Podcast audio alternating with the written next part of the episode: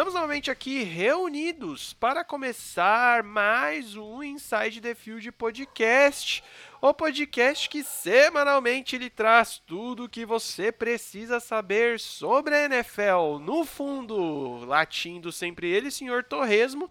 Eu sou Lucas Braga e estou aqui perplexo, que a gente espera essa merda começar pra gente ver o seu time em campo e aí você só passa raiva.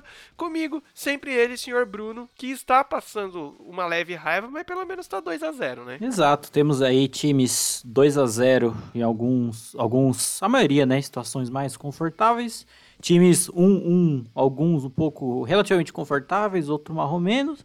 E times 0-2 em situações lamentáveis, lastimáveis, que aí vale, vale para todos. Deploráveis, né, em alguns casos, mas a gente vai fazer o quê? Comentar tudo aqui, porque é o que eu acabei de falar. Tudo que você precisa saber da semana tá aqui, resumão gostoso, bonito. Por isso, o que, que você vai fazer? Você vai nos seguir, primeiramente lá no Instagram, no arroba Inside the Field Podcast, porque lá a gente sempre posta quando tem podcast novo. A gente posta os resultados também, a gente posta os horários para você se programar, para saber saber quais jogos que vão ter na semana. Lá também a gente posta quando vai ter live, porque isso, estamos na Twitch. Toda semana a gente está transmitindo pelo menos dois jogos lá na Twitch, né? a gente entra nós dois aqui e fica fazendo os comentários sobre dois jogos que a gente escolhe na semana. E aí você também vai lá na Twitch e segue o nosso canal lá, porque tá fazendo. Estamos fazendo um, um bagulho muito da hora, muito gostoso, muito legal.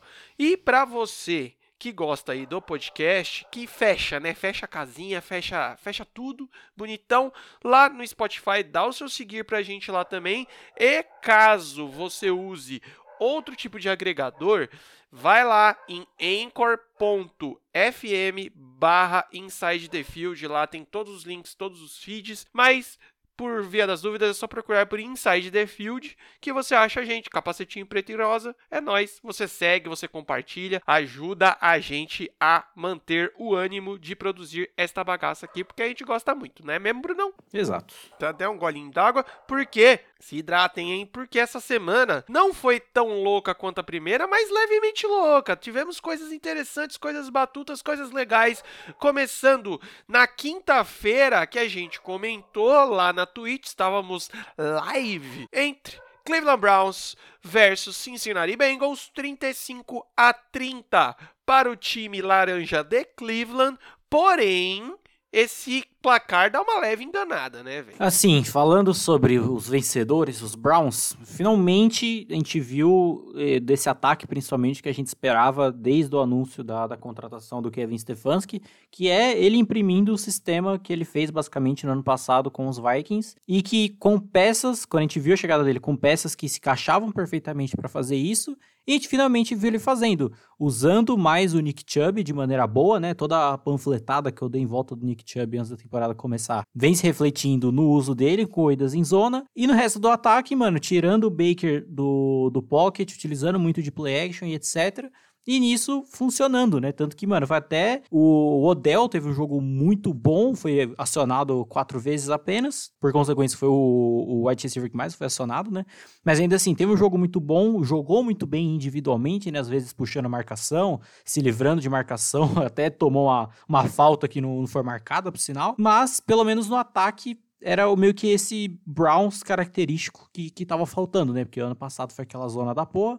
Mas ainda assim, é um time que, tipo, falta alguma coisa e às vezes dá umas vaciladas totalmente desnecessárias, como é o caso, principalmente da interceptação que o Mayfield lançou e outras baboseiras, como até na, na defesa, apesar ali do, do pass rush tá bem, Sheldon Richardson, o próprio Miles Garrett terem jogado bem. O Denzel Ward jogou bem na secundária, mas no geral ainda é uma defesa que dá umas vaciladas e vaciladas brabas. Não é à toa que dá a impressão que foi um jogo muito de boa para eles, mas não foi, principalmente quando você olha os stats do, do Mayfield. E nos Bengals, mano, é, é um desastre, porque o Joe Burrow jogou sozinho, literalmente, porque defesa não existe continua a mesma burrice que era na temporada passada, principalmente contra o jogo terrestre. AJ Green, mano, não não é mais o, o mesmo há, há, anos, um drop atrás de drop não, não conseguia simplesmente fazer nada, principalmente marcado pelo Denzel Ward. John Mixon também não conseguiu fazer muita coisa correndo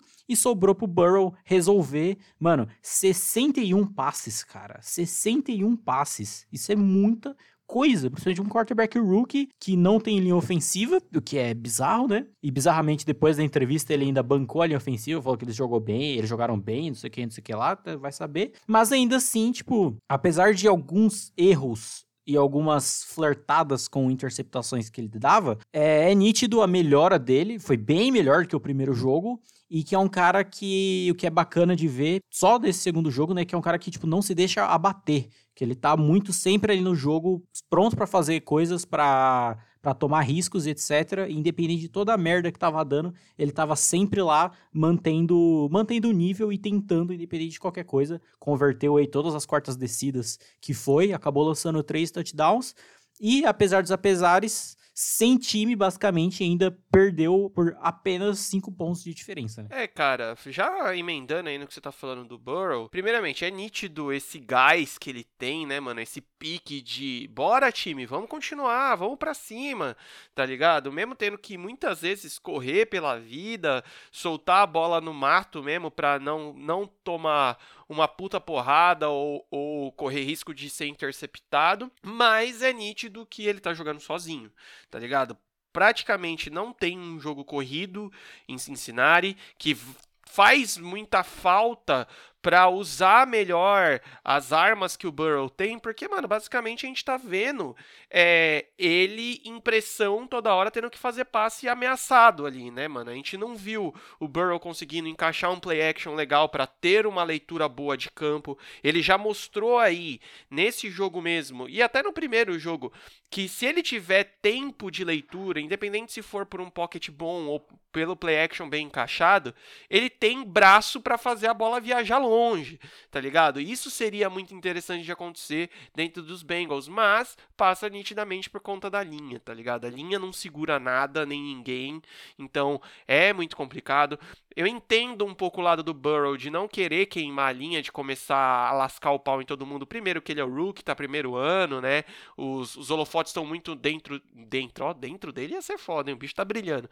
Não, os holofotes estão muito nele e, querendo ou não, ele tem esse perfil e ele quer criar o perfil de líder dentro de, de, do time, dentro de campo. Ele não, não, não faz sentido querer queimar a galera agora, né? O problema é esse, né, mano, dentro dos Bengals, que basicamente tem o Joe Burrow. A, a, segunda grande esperança e opção era o AJ Green, mas, mano, que nem você falou, teve uma hora que o Burrow parece que falou assim: ah, mano, não vou jogar mais nele, velho. Eu acho que foram dois ou três drops, tá ligado? De bolas, assim, teve bola meio espetada, bola difícil, teve, mas teve outras que era só pegar tá ligado? Só segura a bola e já era.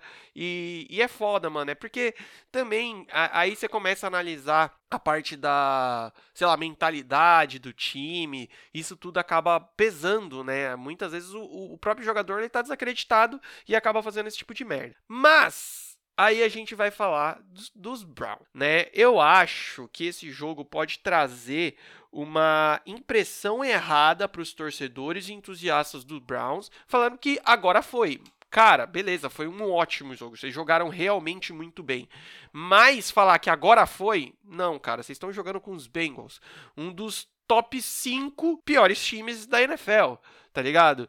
E vocês tomaram 30 pontos, saca? Então, tipo, segura a emoção, teve melhoras. A gente viu esse ataque rodando um pouco melhor, assim como o Bruno falou. A gente viu bastante Nick Chubb, a gente viu o Baker com bastante tempo de pocket, mas Cara, ainda coisas muito bestas, tipo a interceptação do Mayfield, foi muito de moleque, tá ligado? Muito de, ah, acertei o play actionzão, toma esses 30 e poucas jardas do meu passe aqui. E não, foi interceptado.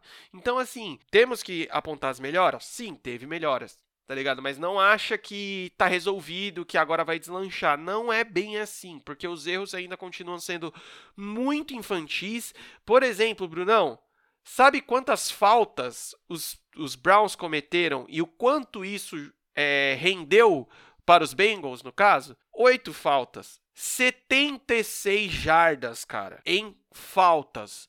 Então você está falando que basicamente, se você juntar todas as faltas, você colocou os Bengals na red zone. Ba basicamente sim, né? Praticamente. Então assim, isso é muito infantil do lado ainda dos Browns. Então é é complicado. Eu mantenho, claro que eu falei isso de outro time na semana passada, mas eu acho que os Browns vai acabar sendo esse time de novo que foi o ano passado, de tipo, quando bate com gente grande, times mais organizados e coisas do gênero, vai tomar sufoco, vai tomar piaba. Quando pega um time um pouco em desenvolvimento, um pouquinho menos encaixado, vai ganhar e aí vai acabar o ano naquele bagulho, não vai classificar para playoffs, não vai pegar pick out em draft, coisas do gênero. Dando sequência, Domingão começou com Chicago Bears versus New York Giants, 17 a 13 para os Bears. Temos um MVP, a temporada já acabou, não, não é discutível isso. Mas do lado de New York também, que, mano, se tinha poucas esperanças, as esperanças elas estão se esvaindo aí, né, velho? É, o Trubisky nesse jogo ele fez o contrário do que no jogo passado contra os Lions, né? Que nos Lions ele começou mal e foi melhorando na reta final para ganhar o jogo. Nesse foi o contrário, né? Ele começou muito bem e foi desistindo, não é à toa que quase perdeu o jogo ali no, no finalzinho mas o mínimo, né, para vencer, até que conseguiram correr bem com a bola, não precisou ser aquele caminhão de passes que vinha sendo por boa parte da, da temporada passada, e a defesa foi sólida, como, como costumávamos ver, principalmente por parte da secundária, e os Giants, mano, o Daniel Jones, ele tentou, sendo sincero, como sempre, né, é um cara que costuma, costuma sumir, mas tá, tá difícil, ainda linha ofensiva com muitos problemas, muitos erros, própria interceptação que ele, que ele tomou foi tipo de uma piscada muito rápida da, da defesa dos Bears, que é o tipo de erro que você não pode ter. Secon Barkley foi uma das 200 vítimas de lesão que teve nessa rodada, né, que praticamente todos os times perderam, acho que são uns dois, três jogadores por lesão. Foi uma parada bizarra. E o Saquon Barkley, infelizmente, tá. Ele tá fora da temporada, né? Acho que foi confirmado que ele tá fora. Sim, confirmado. Lesão, é, ligamento de joelho, amiguinho. Não tem o que fazer. É, tem nem, tem nem como. Inclusive, já saiu também que os Giants é, foram atrás do Devonta Freeman, né? Veteranaço aí, pra, pra ter alguma esperança como, como running back. No mais, defesa continua bem, bem marromeno. E eu ainda não, não gosto, pelo menos por esses dois jogos, né, do trabalho do John Judge como técnico. O jogo contra os Steelers, ele teve chamadas muito, muito ruins, principalmente as chamadas do jogo terrestre contra pelo Barkley. Teve um touchdown que era de graça, se ele tivesse desafiado, ele não desafiou, e nesse jogo basicamente manteve a mesma. Mas também, por outro lado, de todos os times 2-0, eu acho que os Bears são o mais fraco, se bobear. Cara, já vou emendar o que você falou aí sobre as chamadas do New York Giants. Cara, o primeiro e maior erro do time é a linha. Sim, fato, né? A linha ofensiva não tá dando tempo pro Daniel Jones pensar, basicamente, né? É, é, complicado, é um dos. A gente pode colocar, a gente tem o, o balaio dos tadinhos desses quarterbacks, né? A gente já falou do Joe Burrow, Daniel Jones está com ele nessa, porque ele sempre se esforça. E sim, a pior parte do time é a linha ofensiva. A segunda pior para mim tá sendo as chamadas, tá ligado? As jogadas ofensivas, porque são umas coisas que, tipo assim, a gente já falou várias vezes aqui, vários analistas falam também que você tem que conhecer o seu quarterback, conhecer o seu time de ataque, principalmente seus recebedores, para quê? Para você fazer desenhos táticos, as jogadas ofensivas,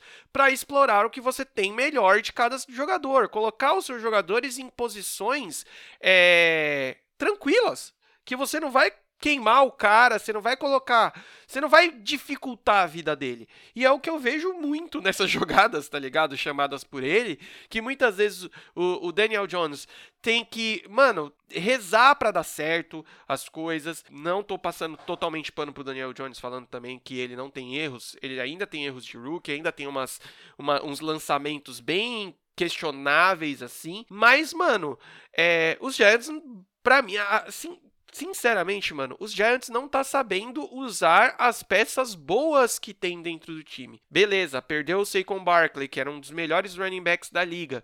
Não estava sendo utilizado bem. Você tem um grande tight que é o Evan Ingram. Você tá usando ele ainda relativamente pouco. Nesse jogo já usou um pouquinho mais, mas ainda é pouco. O Golden Tate é um cara muito versátil que também tá começando a aparecer só agora.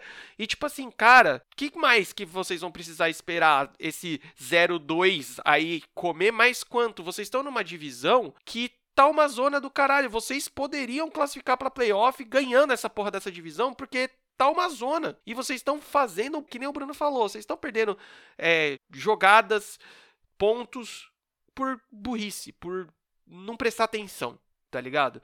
Já no caso dos Bears, eu tenho que concordar totalmente que dos times 2-0 é o time mais inconsistente, digamos assim. A defesa ainda é um é um setor bruto, massivo, assim, que tá segurando e vai ganhar jogos para os Bears. E o grande ponto ainda é o menino da camisa 10, tá ligado? Ele precisa aprender a ser consistente. Esse que é o ponto, tá ligado? O grande porém do Trubisky é que ele nunca conseguiu começar e terminar um jogo jogando bem. Pelo nunca é modo de falar, né? Nos últimos tempos aí. Então, assim, não adianta você não jogar o começo do jogo e jogar o começo do jogo. E depois, ou, e no próximo jogo você jogar o começo e não jogar o final. Vocês estão dando sorte, vocês estão ganhando na sorte. Entendeu? É basicamente isso. Então, quando eu pegar um time um pouquinho mais estruturado, o time não vai dar a, a, brecha de você ter apagão. Então, é muito complicado. Os Bears, eu acho que é um time que tem que tirar essa vantagem mesmo de falar assim, mano, estamos ganhando. Foda-se, vai indo, vai indo. Mas já precisa de novo começar a apertar mais o menino Trubis, porque parece, eu tenho essa impressão, Bruno, que ele se acomoda Tá ligado? Tipo, ele ganhou um jogo, aí você já vê que já deu um passinho para trás, ganhou o segundo jogo. Mano, talvez no terceiro a gente já nem já volte a ser o menino da vinheta, tá ligado? Porque, sei lá, mano, a cabeça dele é muito fraca, digamos assim, né? Só um adendo que tu falou do, do Evan Ingram no lado dos Giants, que, cara, não só pelo John Judge, já faziam esse erro ano passado e eu não sei porque ainda fazem esse ano. O Evan Ingram, ele é um Tyrande recebedor. Não coloque ele para bloquear, pelo amor de Deus. No jogo contra os Steelers, eu, eu, não sei se foi necessariamente o John Judge, coordenador ofensivo, não sei. Botaram o Evan Ingram pra bloquear o TJ Watt. é sério isso? É sério isso? Tipo, não, apenas não. Bota ele para receber bola, não para bloquear. Exato, exato. Tipo, galera, eu sei que ah, a função do Tyrant é ser esse híbrido entre bloqueador e recebedor tal mas não são todos que conseguem fazer as duas funções extremamente bem. É simples assim, né, velho? E a gente vê que tem outros Tyrands dentro da NFL que, mano, o time usa é, 95% da capacidade de, de, recepção e só 5% de bloqueio e vai embora. Então você não precisa toda hora forçar esse tipo de coisa, né? Mas enfim. Dando sequência, tivemos Philadelphia Eagles versus Los Angeles Rams, 37 a 19 para os Rams e Bruno. Não dá mais ainda. Essa é a verdade. Cansei. Não dá, não dá. Joga uma bomba lá em Filadélfia, acaba, começa de novo. Porque vai ser mais um ano que eu vou falar, tipo, ah, não temos sorte. Não, não é, né, velho? É, assim, vamos falar do, dos Rams primeiro, que a gente já, já, já tira da frente, né? Assim, primeiro que a defesa segue muito coesa, né? Dando situações favoráveis ao ataque tá sendo sólida, não tá sendo aquela defesa absurda, cabulosa, playmaker e os caralho. Até se esperava uma, uma grande presença do Aaron Donald nesse jogo. Ele acabou nem, nem fazendo tanto, mas de resto, principalmente a secundária ali, corpo de linebackers e tal, a galera jogou muito, muito bem. No ataque, a gente finalmente está vendo uma certa renovação por parte do, do Sean McVay, né? E é bacana que o que a gente, tá, o que a gente viu, pelo menos, desses dois primeiros jogos, principalmente nesse, foi uma, uma extensão do que ele começou a fazer na temporada passada, que a gente falou que na temporada passada, por mais que, tipo, ele não tenha mudado quase nada, ele passou a incluir mais os Tyrants, né, no ataque, muitas vezes entrando com dois Tyrants de uma vez. E nesse ano ele tá usando isso como um complemento muito maior e tá encaixando muito bem. Vide a atuação do Tyler Higby nesse jogo, né? Cinco recepções, três touchdowns. Os três touchdowns do Jared Goff foram é, passados por Higby. E no resto, o corpo de recebedores jogando muito bem. Cooper Cup, como sempre, e o próprio Van Jefferson, que foi, foi draftado esse, esse ano que no, no jogo passado, se não me engano, ele só teve uma recepção, que foi uma recepção, tipo, precisa, assim, filé. E nesse jogo ele se manteve jogando muito bem. No resto, mantém ainda o padrão de ter que correr bem com a bola para armar, correr bem não, né? Ter um, um volume alto de corridas para armar o play action, apesar de também praticamente todo o backfield ter sofrido essa, essa parte de, de lesões também, não se sabe ainda ao certo a situação de todos, mas Cam Akers e o Malcolm Brown sofreram com lesões, que foram basicamente os principais, e ainda não dá para saber é, qual será a situação deles para o próximo jogo, então fica essa questão. Então, aparentemente, vai cair tudo nas costas do Darrell Henderson. E no Jared Goff segue o, o, mesmo de sempre, né? Quando tá tudo dando certo, sistema bonitinho, defesa segurando bastante o outro time, ele faz o dele, o padrão, e que funciona muito bem. Nisso ele está sendo preciso, ele como sempre, né? 20 passos completos de 27, 267 jardas, 3 touchdowns, certinho, beleza, nada demais como sempre. E o caso dos Eagles, cara, é complicado porque defesa não tem mais, nem o que se esperava um pouco, que era da, da linha defensiva, não, não tá dando em nada. Nesse ataque, não tá dando, não tá dando para entender o que o Doug Peterson ou o coordenador ofensivo estão fazendo, porque estão insistindo tanto em conceitos verticais. Cadê aquela parada, né, de rotas que se cruzam, que faziam tão bem, etc., que funcionava para esse corpo de recebedores não não estão não tão resolvendo usar muito. E o Carson Wentz, que é um caso a ser, a ser estudado, porque não tem tanto a desculpa mais da linha ofensiva, até que teve na, na, primeira, na primeira semana.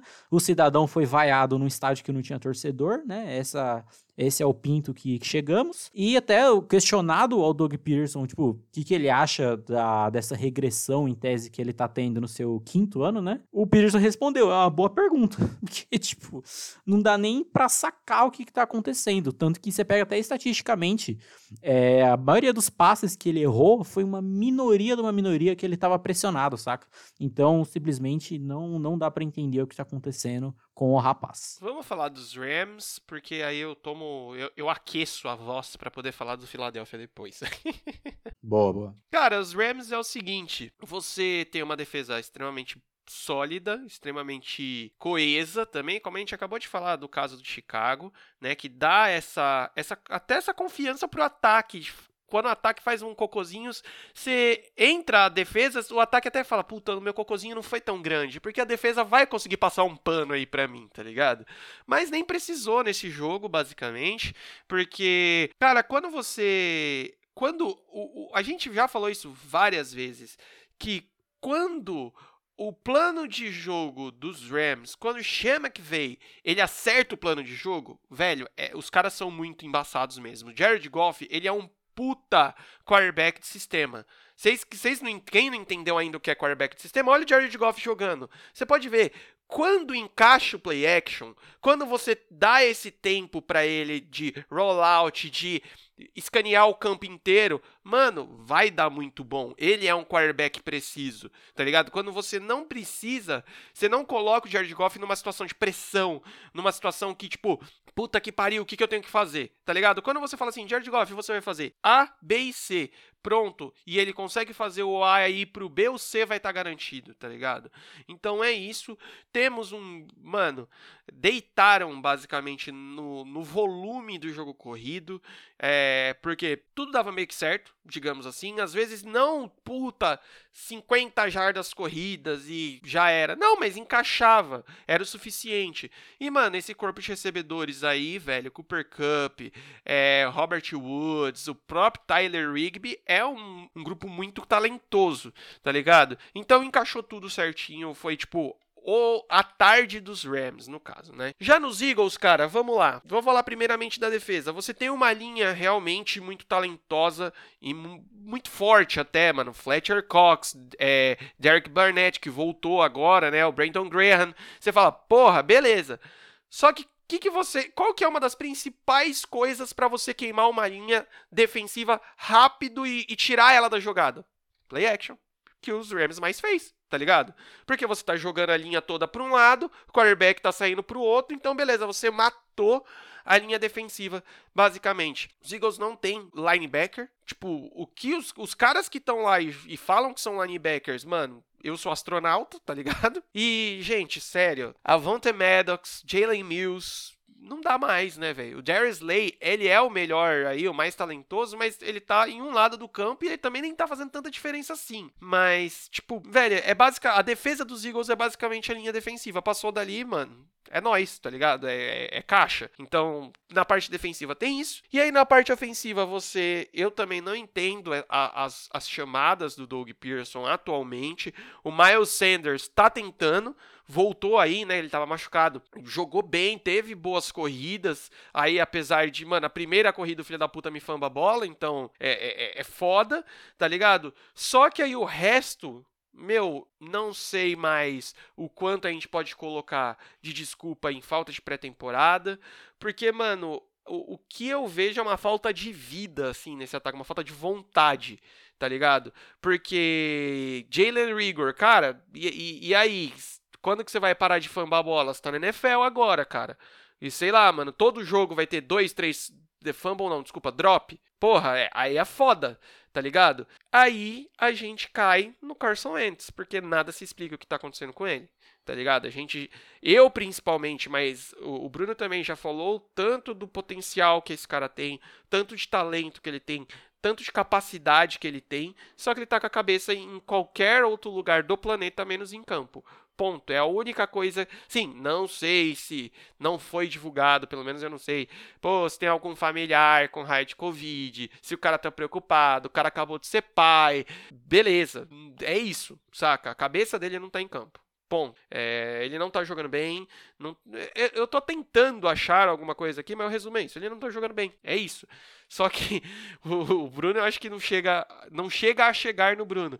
Mas é muito engraçado, velho. É o Carson Wentz jogar mal, que o fantasma Nick Foles volta assim, e nos grupos de Philadelphia Eagles da vida, ai, porque mandaram o Nick Foles embora, traz o Nick Foles de volta. Ah, o Twitter é sempre, já estão pedindo o Jalen Hurts e os caras. É, é mas, o pessoal se se exalta muito fácil, tá ligado? E, e, acaba esquecendo quem realmente é o Nick Foles, tá ligado? Nick Foles é o cara que, é, apesar de ter se machucado. Que é o reserva do Trubisky. Não, então, apesar de ter se machucado, perdeu a titularidade dele nos Jags para um rookie.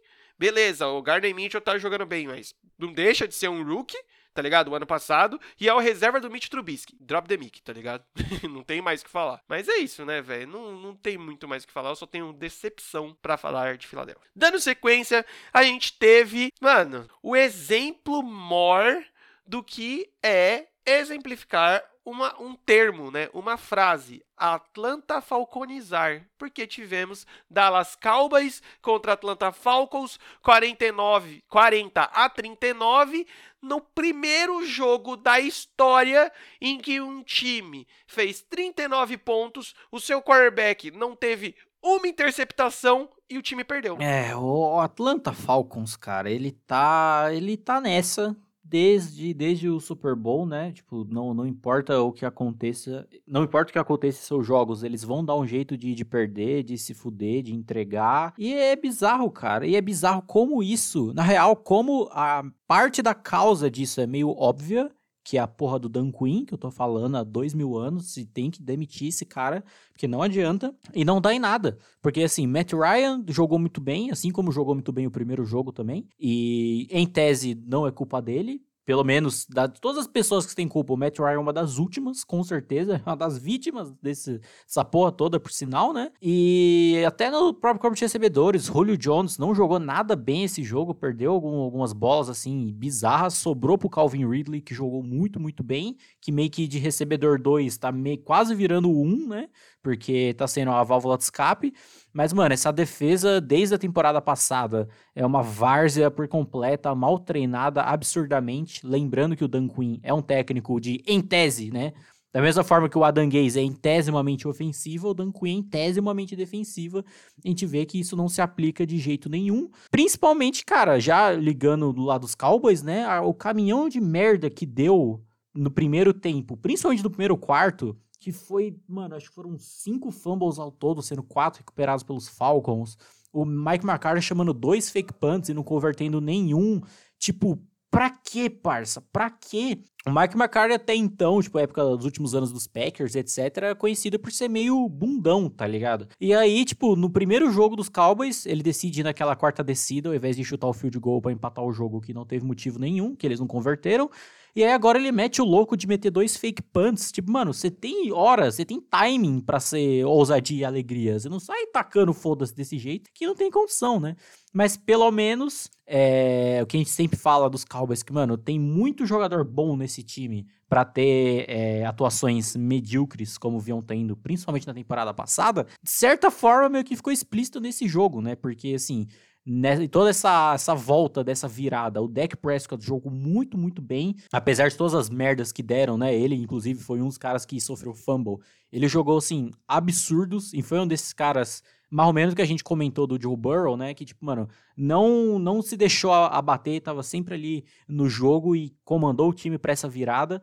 34 passes completos de 47, 450 jardas e um touchdown, ou seja, terminou muito, muito bem, completou mais de 72% dos passes e terminou com um rate de 109.4. Então, assim, jogou muito, muito bem. Jerry Jones aí, vamos, vamos dar ajudada, né? E, cara, foi um time que, assim, é, cresceu quando tinha que crescer pós todas essas cagadas. A defesa segurou bem quando, quando deu. Jalen Smith voltou depois de um jogo tão, tão merda que foi o primeiro dele na falta dos outros linebackers. Mas, cara, é aquela coisa, né, velho? Tipo, é um, é um tipo de jogo que um time não deve fazer a quantidade de cagada que os Cowboys fizeram no começo e o time ainda consegue sair com a vitória. Então fica assim, ninguém tá errado e ninguém tá certo ao mesmo tempo pra tamanha bizarrice que foi esse jogo. Exato. Cara, falando do Falcons, não dá só, ponto já era, não tem mais o que comentar.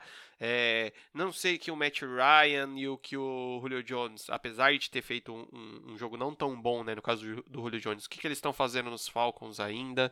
É, não sei que esses caras. Mano, não sei. Só não sei, não, não dá mais.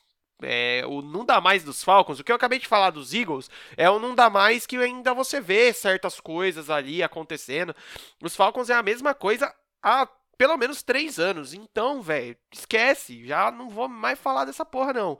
E o Dallas, basicamente assim, né? Dak Prescott quase que, que carimbou seu contrato novo nesse jogo, né? Apesar de um começo meio cagado, bicho bicho veio, veio, veio zunindo aí pra, pra virar o jogo. Continuou no, no bora, bora, bora pra cima, bora que dá, bora que vamos, bora que vem. Meteu três TDs corridos. E é isso aí, irmãozinho. Tem que, tem que ser assim.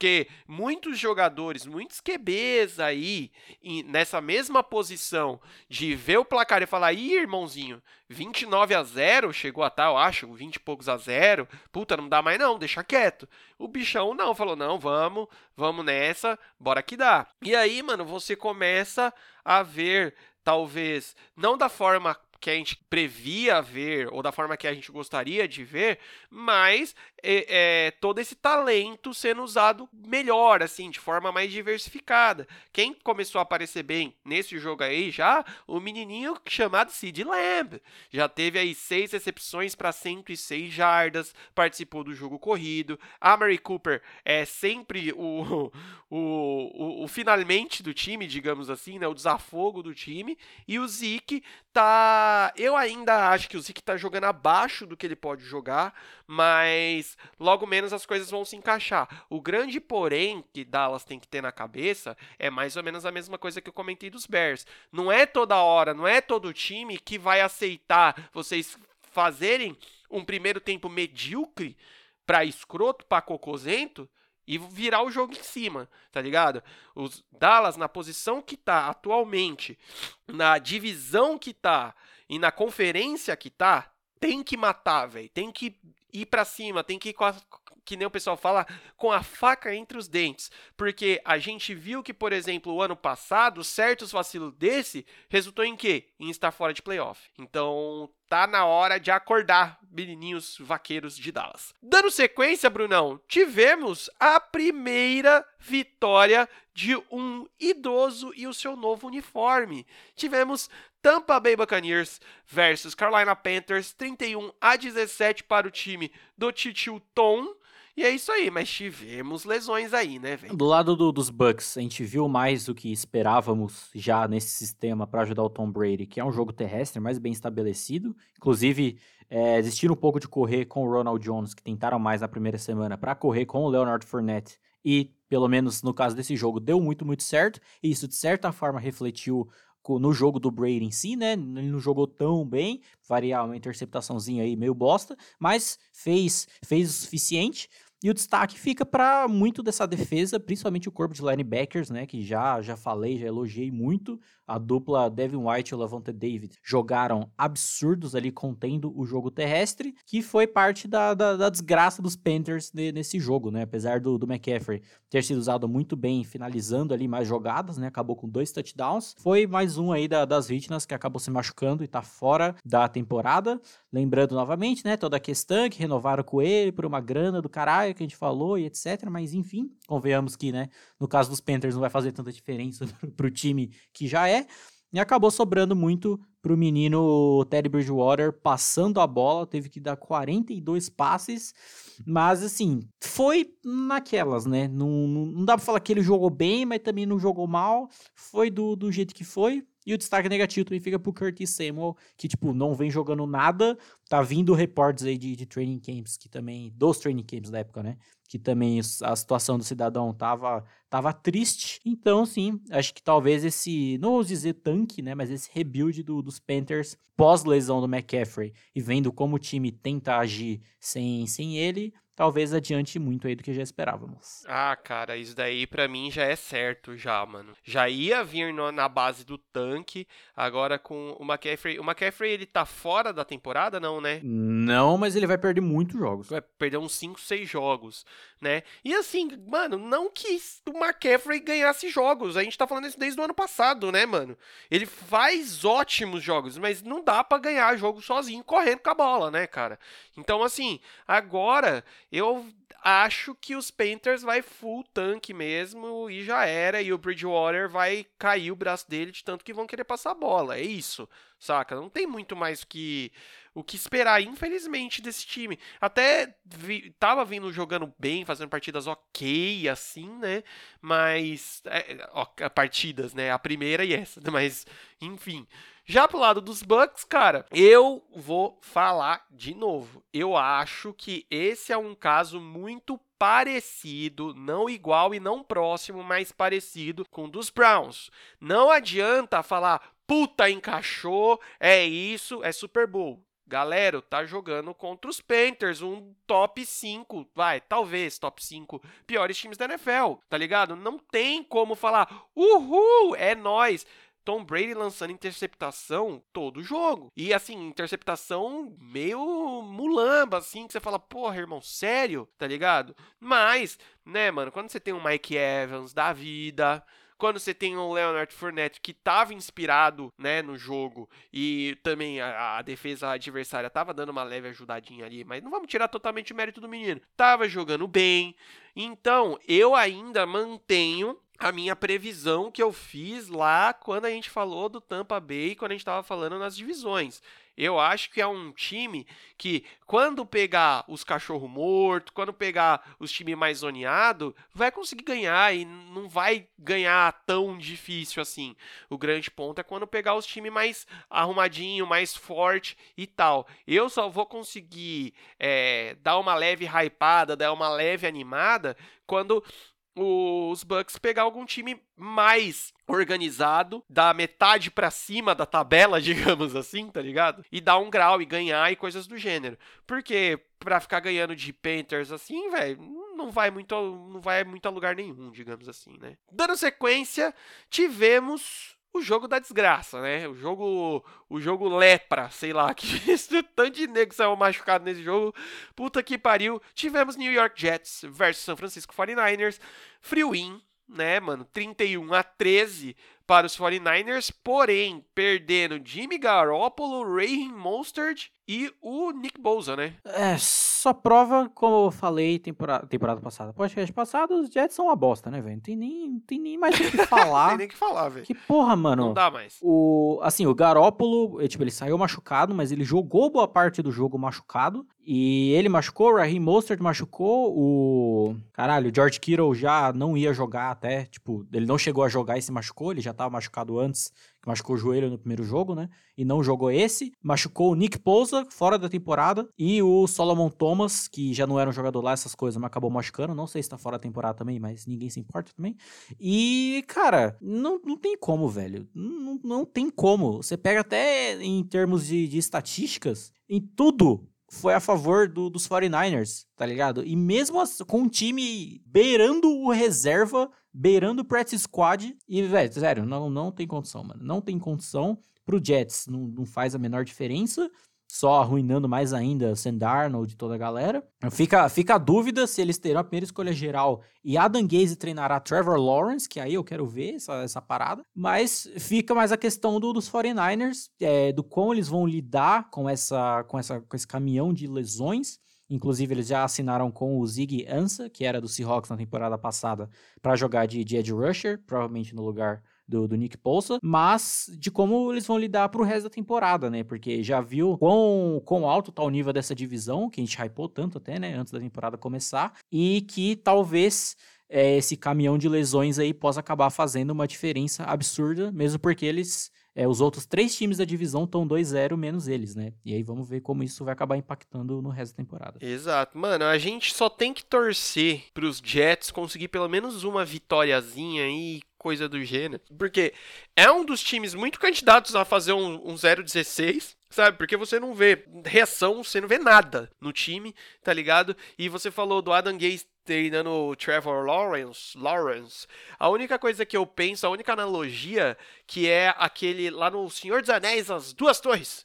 Quando o, o carinha lá, que parece inclusive o Andy Serkis também, ele fica lá no, no rei, tá ligado? Passando um, um lero no rei, o, o rei fica todo mongolzinho de Platune. E aí depois que o cara vai embora, todo o reizão, pá, aparece.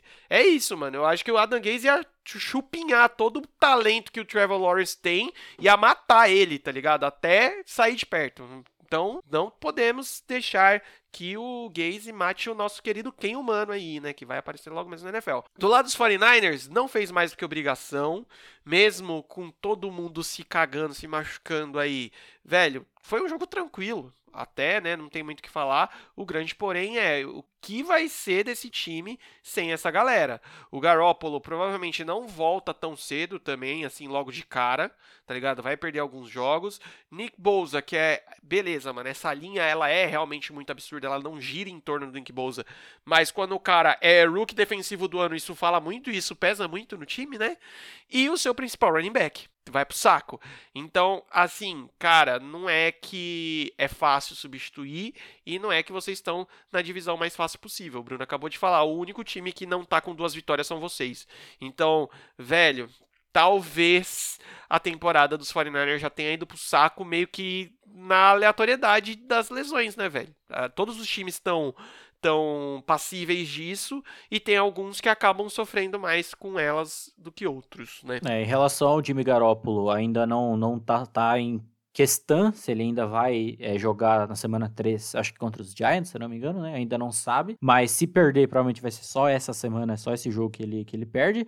E finalizando sobre os Jets, fica o hype aí para os jogos deles, dele da semana 5, 8 e 14 que eles enfrentam Cardinals, Chiefs e Seahawks. Vai ser bacana esses jogos aí. Nossa senhora. Mano, meu Deus do céu. Podemos beirar aí os 80 pontos tomados. Dando sequência, chegamos em Pittsburgh Steelers versus Denver Broncos, 26 a 21 para os Steelers e vai ser sempre assim, Brunão? Só pegando no tranco mesmo, ganhando na colherinha e é nóis? É assim que funciona esse time, né? Não tem, não tem vitória fácil. Era pra. Como eu falei, cheguei a falar na transmissão e tal, que, tipo, metade do terceiro quarto era pra esse jogo estar tá plenamente controlado, assim, sem, sem problema nenhum, mas dava, dava merda, te fizeram força ainda pra, pra perder perder, porque não, não tinha condição, a quantidade de, de erro. Já é nítido que o Big Ben voltou à sua forma normal pela interceptação que ele lançou, né? Essa interceptação dele é típica. É todo o tempo de pocket no mundo, ele fazendo. Ele faz três vezes a progressão, tá ligado? Ele vai do 1 ao 3 e volta pro 1 e vai pro 3 e olha todo mundo e lança no pior lugar possível. E aí, assim, a mula desse coordenador ofensivo chamado Randy Fickner é, continua uma merda. Porque lá, lembra lá em 2018 que o Big Ben foi o quarterback que mais teve jardas aéreas na temporada 2018. Teve mais até que o Mahomes, né? Que os dois passaram da, da 5 mil. E que eu até falei nas prévias para a temporada 2019 que esse número tinha que ser colocado num contexto que o ataque do, dos Steelers muitas vezes abandonava o jogo terrestre e acabava tendo um volume de jogo aéreo muito grande. Tá voltando a acontecer isso.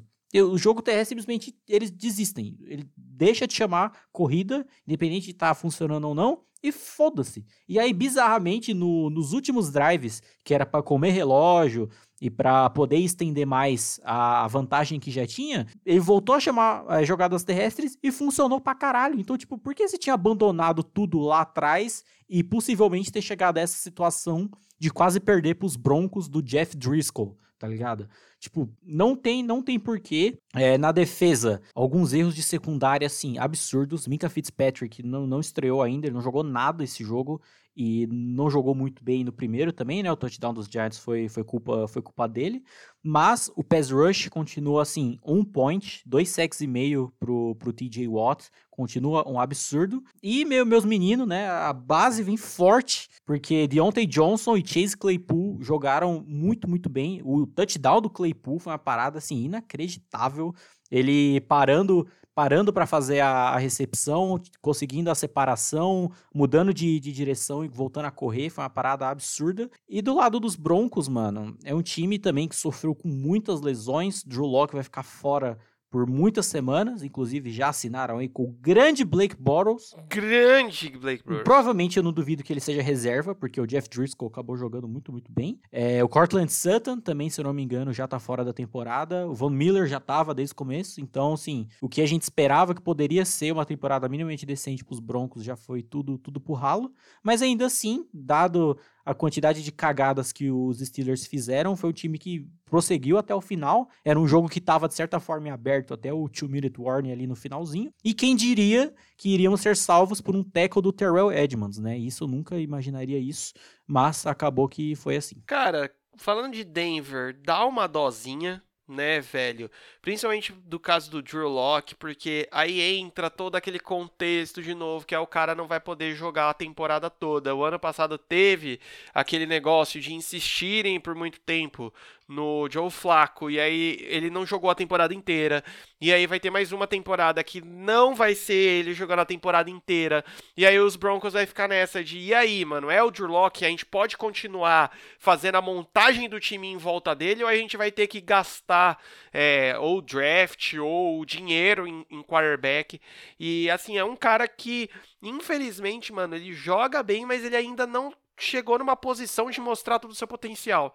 Isso é foda. E assim, mano, apesar disso, ainda poderia ter ganhado o jogo, né? É um time que se mostrou resiliente aí, apesar dos pesares, tá ligado? E eu concordo com você, mano. O Blake Boros vai chegar para falar que tá lá, porque o Driscoll até que conseguiu levar o time aí e coisas do gênero. E, mano, é o Blake Boros, né? Imagina, ainda ter que explicar todo o, o, o playbook para ele em uma semana e coisas do gênero. Mas é foda. E já no caso dos Steelers, mano, eu acho que é um time que complica o jogo muito fácil, assim, sabe, mano? Não sei, velho. O Bruno já faz as análises dos Steelers tão bem, eu até fico meio nhan de complementar, mas a minha, a minha visão e o meu sentimento é isso. Vocês complica o jogo muito fácil, tá ligado? É, eu não tô falando que o jogo estava fácil, mas por vocês mesmos um jogo que poderia desencadear fácil, ficar de boa, não precisar ficar forçando o passe muito longo depois, coisas do gênero. Afinal, o Big Ben tá voltando de uma lesão de cotovelo, né? Mas, cara, é isso. O pouco que tá sendo bom tá sendo suficiente.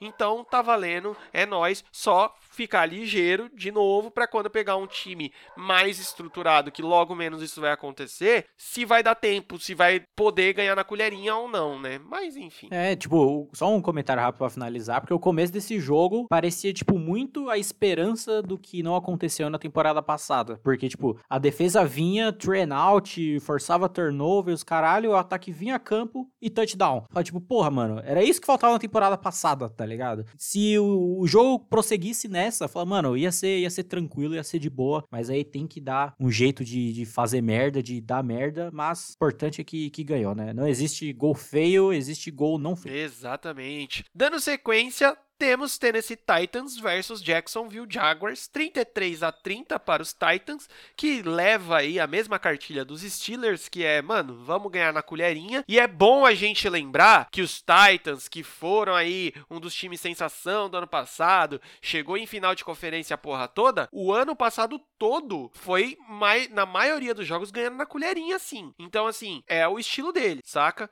E alguém, por favor, chega no menino bigoda jardineiro Mitchell e fala para ele, cara, você é muito bom. Só segura um pouco a emoção, né? É basicamente isso. É, eu tô gostando de ver esse, esse Jaguars, porque essa pauleira, porradaria, se for todo jogo assim, vai ser ótimo, né? Porque é, mano, é passe longo, é as corridas grandes do, do James Robinson nesse jogo. Utilizaram até o Lavisca Chenot correndo com a bola, que também tá, tá jogando bem, jogou o primeiro jogo bem também, recebendo recebendo passes. E o Garner Mitchell tá, tá soltando o braço, só que tem essas paradas, né? Essa questão de dar um empolgado jogada forte no rapaz e acaba dando essas, essas besteiras. Tanto que você pega estatisticamente, em termos de do ataque em si, dos, os dos Jaguars foram basicamente superior a tudo que o dos Titans, só que não dava essas bobeiras. Fora que, né, a, o que foi a grande unidade protagonista dos Jaguars há anos atrás, que era a defesa, não existe mais agora, né? Literalmente não tem. Se tem alguma parte que tá tancando, né, que foi embora todo mundo, é a defesa dos Jaguars, porque aí é só vir, por favor, senhor, passa passe aqui e faça um touchdown, porque é assim que funciona. Mas, cara, do lado dos Titans, Ryan Tannehill zaralhante, tem aquele touchdown que eu não lembro quem é que faz, que, mano, tá uns três negros pulando na testa dele, ele joga o passe certinho na end zone e, e vai o touchdown maravilhoso. Tô gostando mais dessa, dessa inclusão maior que eles estão colocando o, pro John Smith no, no jogo, né? O Tyrande com dois, dois touchdowns, né? De 21 jardas por recepção. Um, um absurdo. E a defesa, de certa forma, sólida no pass rush, mas daí para trás tava tá complicado. E essa questão que você falou do, dos Titans, é ir nessa, nesse vai não vai a temporada inteira, uma coisa curiosa é que desde 2016 até a temporada passada, eles apenas tiveram campanhas 9 e 7. Todas as campanhas. 2016, 17, 18, 19. Foram 9 e 7. Aí fica a questão que eu não duvido nada dessa temporada eles meterem um 9 e 7 de novo do jeito que estão as coisas. Né? Sim, 9 e 7 nessa temporada. Se a temporada passada 9 e 7 já passava pra playoffs, 9 e 7 agora, então, vixe, vai embora, né, mano? Uf. Falando rapidão sobre os Jags, que, mano, troca ideia. Alguém, por favor, lá em Jacksonville, sei lá, o Fred Durst, porque o ele é de Jacksonville, o Limp Bizkit é do Jacksonville. Vai lá e troca uma ideia com o menino, eu ia falar Miles Garrett, olha, Garney Mitchell, e fala para ele, irmãozinho, sim, você é um, é um ótimo quarterback, você tem muito a melhorar ainda, mas você já tá levando o time nas costas desde o ano passado, só que calma, segura, tá ligado? Não é porque você lançou 3 TDzão muito louco, muito monstro assim, pá, que é toda hora que vai ser 3 TDzão muito louco e monstro e pá. Porque, mano, você lançar 3 TDs mais duas interceptações, quase que uma coisa anula a outra, né, velho? Porque, beleza, o tanto que você tá ajudando seu time, você tá ajudando outro time também. Então precisa dar uma segurada. Esse menininho chama Lavisca Chenot. É, mano, fiquem de olho nele, porque ele tem um potencial absurdo e a inclusão do James Robinson mais para abrir esse jogo corrido, porque querendo ou não, o ano passado se falava muito no Leonard Fournette que acabou não fazendo uma temporada boa, tá ligado? O Robinson já tá mostrando aí que, mano, dá para ter um jogo corrido ok lá em Jacksonville, né? Mas que o Bruno comentou, defesa não existe. E quando você joga um, um time que não tem defesa e o menino Ryan Tannehill acordou empolgado no pique assim que nem ele tava, aí fica um pouco complicado, aí fica meio difícil. Os, os Titans, é, eu, o que eu é, fico empolgado, digamos assim, é que você vê como ele tá sendo ajustado para não ser mais o Derrick Henry Futebol Clube. Tipo, joga no tanque que ele vai correr e vai arrastar meio mundo. Não, ele ainda talvez seja o pilar, o pilar desse ataque, talvez, mas essa inclusão do Tyrant aparecendo melhor, a, a, o, o Adam Humphries aparecendo bem também, ajuda a dar abrangência, da, é, eu ia falar plenitude, amplitude no ataque, tá ligado? E assim, cara, o Bruno acabou de falar, não existe gol feio, feio é não fazer gol. Então assim, tamo 2 a 0 foda-se, tá ligado? Se foi na colherinha. Vamos continuar ganhando, e se ninguém parar, a gente mete logo aí um 10-6, só pra contrariar vocês do podcast. Dando sequência, irmãozinho, o, o, o Norte tem rei e, e, o, e o bicho tá, tá, tá mal, né, velho? Ele tá mal. Ele tá puto, parece. Green Bay Packers 42 em cima dos Detroit Lions 21.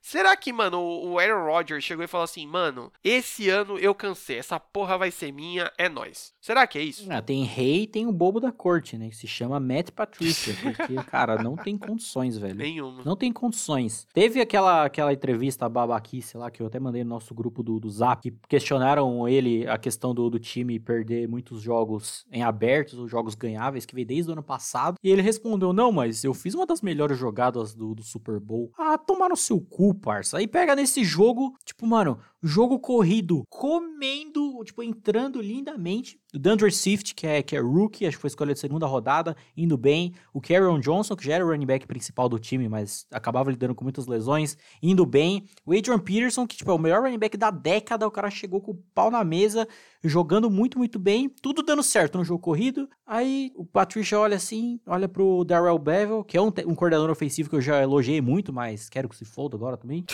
olha, tira o lápis, olha pro lápis, bota o lápis na orelha e fala: Não, vamos passar a bola. Quer saber? Foda-se. Quer saber?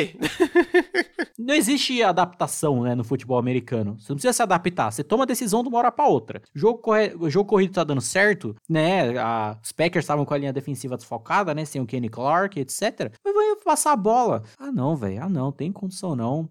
Assim como no, nos Jets, e, tipo, são Jets e Lions, são times que eu vou torcer contra pra eles perderem mesmo, pra demitir essa porra desses técnicos logo, velho. Porque não, não, não tem condições. E os Packers, que, mano, não estão nem aí. O, o Rodgers, tipo, não que o Rodgers tenha jogado mal, pelo amor de Deus, destruiu. Mas quem destruiu esse jogo foi o Aaron Jones, que puta, puta que me pariu. Inclusive, estava contra um cidadão no Fantasy que tem o Aaron Jones, ele fez quase 50 pontos, muito obrigado. Poucas. E é isso, mano, não tem nem, tem nem o que falar, não. Christian Kirsey também zaralhou geral, e é isso, velho. Packers não tem nada a ver com essas bosta que os outros times fazem, e eles só vão pra cima. É, exato, mano. Eu acho que o resumo até agora dos Packers, a gente nem precisa ficar falando muito, é poucas, tá ligado? Quando a gente voltar é, a falar assim, não, é porque o Green Bay, não sei o que, não sei o que, não sei o que, aí vocês, beleza, entenderam que o nível deu uma baixada. Mas por enquanto é poucas, irmãozinho. E que nem você acabou de falar. Ah, mas os Lions, poucas, plau. E, e todo mundo que chegar meio de bomba mole pra cima dos Packers vai tomar. É, é, simples assim, tá ligado? E os Lions, mano, complementando só o que você falou, porque também eu tô de saco cheio de falar dessa porra desse time, é o seguinte: eu torço junto com você e que nem eu acabei de falar dos Jets. Eu torço pra que perca pra caralho pra esses merda desses, desses head coach ser mandado embora, mas no caso dos Lions, eu não gostaria que eles fossem primeira escolha geral pra não pegar o Trevor Lawrence ou pegar algum QB, porque, mano, por favor, deem um time decente, um head coach decente pro Matthew Stafford. Ele não merece isso, tá ligado? Ele merece ter chance, ele já se mostrou um bom quarterback, tá ligado?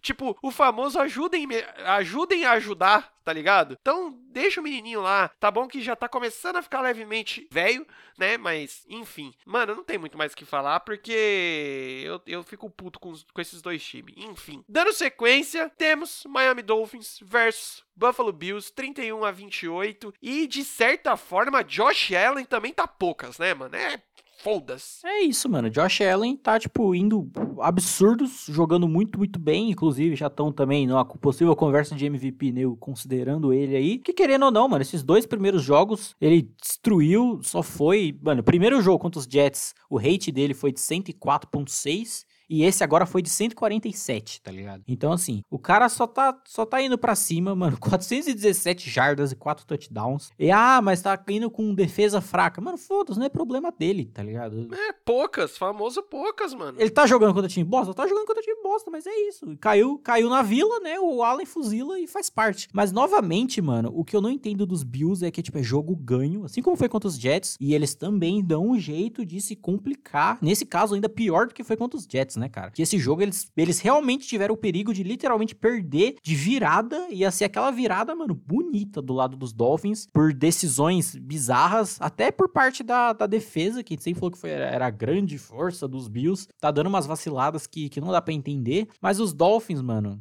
Fitzpatrick até tentou, sendo justos, mas assim, Miles Gaskin não tem condições, sim, running back horroroso, e não entendo essa grande, grande volume de jogo que estão dando para ele, não faz sentido. Eu tô um pouco decepcionado com o Brian Flores, porque todo o quão bem ele foi na temporada passada, tirando, extraindo coisa da onde não dava para extrair. Nessa temporada, pelo menos até agora, não deu em muita coisa. Eu quero muito entender qual a tara que certos técnicos e ou coordenadores defensivos têm em colocar cornerbacks rookies marcando wide receivers fodas. Na primeira semana, no jogo dos Vikings contra os Packers, colocaram o Cameron Densler para marcar o Devonta Adams. O Devonta Adams zaralhou em cima do moleque e não deu em nada. Nesse jogo, os Dolphins colocaram o Noah Igbinogene para marcar o Stefan Diggs, brother. É sério isso? Tipo, não tem condição. Inclusive, o Stefan Diggs foi o último touchdown do, do, dos Bills, né? O que ganhou o jogo e tal. Então, brother, pra quê, tá ligado? São decisões tão, tão bestas que custam jogos é, apertados desses que poderiam ter sido ganhos. Não que, tipo, essa decisão foi a que fez os Dolphins perder o jogo. Mas são micro coisas em jogos tão apertados que impactam muito. E, novamente, os Bills, assim, similar aos Packers, não tem nada a ver com a merda que os outros times fazem. Apesar de que é um time que tem que ficar mais ligado com as merdas que eles mesmos fazem para não cair, para não cair nesses jogos é, jogos que eram ganhos e acabar ficando jogos apertados no meio. Exatamente, mano. É, é, é. Os Bills parece que tá, tá jogando assim, ah, mano, estamos jogando com uns time bosta aí, vamos, vamos dar uma emoçãozinha. Aí faz uns, umas bosta, tá ligado? Pra dar aquele. Mas aí acaba ganhando. Mas é sempre bom lembrar que não é toda hora que os, o time adversário vai deixar o rolê encaixar tão assim. Mano, dos Bills você já falou muito bem. No caso dos Dolphins, velho, é, é meio louco, porque o Fitzpatrick até que jogou ok, digamos assim, né? Você vê que, mano, tem uma galera que dá para jogar bem ali, tá ligado? O, o, Jordan Howard tá aparecendo um pouco, mas deveria ser mais utilizado. Tava, ele jogou bem nos Eagles. Eu até não entendi porque os Eagles liberaram ele tão, tão fácil assim. Mano, o, o Devonta Parker e o, Mike Gazek, que é o Tyrande, né? O Devonta Parker é o wide receiver. Eles são alvos, digamos que confiáveis assim. E aí começa a entrar aquela pressão de, mano, e aí, quando o Tua vai entrar, porque o Tua provavelmente conseguiria, talvez, teoricamente, extrair mais desses caras, coisa que o Fitzpatrick nem tanto, que já tá meio velho e coisa do gênero, a gente já sabe o que esperar do, do Fitzpatrick e coisa do gênero. Mas só que aí, mano, você cai na defesa dos Dolphins e você fala, ah, mas você tá de palhaçada, né, caralho? Essa defesa aqui é chamada pelo Matt Patricia também, porra, que fica fazendo essas, essas palhaçadas. É isso, velho. Então, Dolphins, nesse, nesse eterno rebuild aí de, não, mas, ó, é, mano, parece que é, é, é, é um rebuild de grão em grão, tá ligado? Não, mas ó, hoje o Fitzpatrick jogou não tão ruim. Olha só, ele não jogou tão. Não é isso, cara. Você tem que dar uma dinâmica melhor nessa reconstrução do time. E os Bills, mano, foda-se. Vamos, vamos ganhando aí até alguém vier e encher nosso saco e, e é nóis, e foda-se. Dando sequência, tivemos Indianapolis Colts. É, vocês já sentiram cansaço na voz, né? Indianapolis Colts e Minnesota Vikings, 28 a 11 para os Colts. E, mano, jogo qualquer coisa aí, né? Quase. Porque é, temos o, o, o, pai de todos aí ganhando seu primeiro jogo como jogador dos Colts. E os Vikings naquela, né? Brunão, você quer refrescar a memória aí de quantos ogivas nucleares pagaram para Kirk Cousins? Sim, vamos falar rapidamente dos Colts para já tirar da frente, né? Porque assim, o play call foi bem mais coeso em relação ao primeiro jogo, que foi aquela tonelada de passes pro Philip Rivers. Esse foi bem mais mais intercalado com o jogo terrestre, né? À toa que ele jogou bem, bem, mas foi bem melhor do que na, na primeira semana. Jonathan Taylor, o rookie, acabou jogando muito bem também. E, mano, que principalmente essa linha ofensiva, tipo, amassou, pisou em cima e não tava nem aí. Simplesmente seguraram todo mundo. E, mano, não vai passar ninguém, tá ligado? Tava, tava tudo certo. E a defesa foi bem melhor que no, no, na primeira semana contra os Jaguars, né? Acabou sendo bem mais sólida. E, brother, o Vikings, mano, o que acontece com esse time, cara? Não, não tem condições. Já fazendo o link da performance da linha ofensiva dos Colts. O que aconteceu com essa defesa, velho? Todo mundo morreu, assim, todo mundo desistiu. Falou, não dá certo e, e foda-se. A gente não vai jogar mais, não tá mais afim. E é isso. E, brother, é, eu ia falar isso lá no jogo dos Eagles, que, assim, o Carson Wentz, ele não foi o pior QB da, da, dessa semana, porque, porque, tipo, ele simplesmente jogou mal e foda-se. Mas Kirk Cousins, ele fez força, tá ligado? Ele quis muito esse título. Falou, mano, eu vou zaralhar pra baixo, eu vou puxar o nível com vontade, velho. Porque 11, 11 passos completos de 26, 3 interceptações, nenhum touchdown. Sendo que até um pouco antes da metade do jogo, o rating dele era zero. Era zero o rating no cara, velho. Ele completou 42% dos passes. Ele terminou com rate de 16. A gente acabou de falar do Josh Allen com o rate de 137, velho. Cara, não tem condições, velho. Não tem condições. Eu ainda fico mais em choque dessa defesa estar tão ruim do que o ataque, mas tá tudo uma merda. O time já tá 0-2 nessa divisão ainda, né? Tem 2-2-0 e 2-0-2. Então já tá nivelando bem por baixo e não parece ter muita esperança, não. Véio. E aí vem já a narrativa de o Stefan Diggs saiu na hora certa, né? Digamos assim. Ele viu o barco afundando e falou: irmãozinho, falou mas assim, mano, Vikings não tem mais o que falar, mano. Fecha a porta do Minnesotão lá, nunca lembro o nome daquela porra daquele estádio, que é bonito para um caralho. Mas, mano, não dá. Times assim, enquanto, de novo, a gente tenta ver melhoras no Kirk Cousins, mas ele sempre consegue superar as nossas piores expectativas. É isso, velho. Enquanto vocês não se livrarem desse cara, vai ser sempre disso para baixo, beleza? E assim, os Colts melhoraram pra caralho, mas Brunão, lembra que eu falei sobre as faltas dos Browns? Os Colts cederam só 93 jardas em falta. Só isso, tá ligado? Então, assim, beleza, muita gente vai falar os Colts é um time em certa reconstrução, estão é, apostando no Philip Rivers para ver qual que vai dar, como que vai ser e como não vai ser. O grande ponto é, é vai ser esse time coeso, um pouco mais coeso que a gente viu nesse jogo aqui, ou vai ser aquela sombra que foi na semana passada? O time ele precisa é, virar consistente mais rápido, saca? Porque senão vai tomar piaba e o foda é que corre muito risco de ser time de meio de tabela. Esse é o problema de time que tá em reconstrução e não vai nem para frente nem para trás. Porque aí, mano, não consegue escolher a boa em draft, mano, dá mó bosta, tá ligado? Mas não tenho muito mais a complementar porque vamos para mais um espanco, né, Brunão? Temos Arizona Cardinals versus Washington Football Team, 30 a 15. O Kylo Murray chegou e falou assim: "Ah, foda-se, vamos jogar logo". Não jogou tão bem, mas mano, vamos ganhar e é isso aí. E o Washington mostrou aí, né, mano, que ganhar dos Eagles é fácil, né? É, foi um time que acabou tomando muito na orelha logo no início do jogo, acabou tendo que correr atrás do, do Preju depois. No processo de correr atrás do Preju, eles até foram relativamente bem, né? Dwayne Haskins acordou mais, o grande Scary Terry sempre, sempre zaralha, sempre joga bem, mas...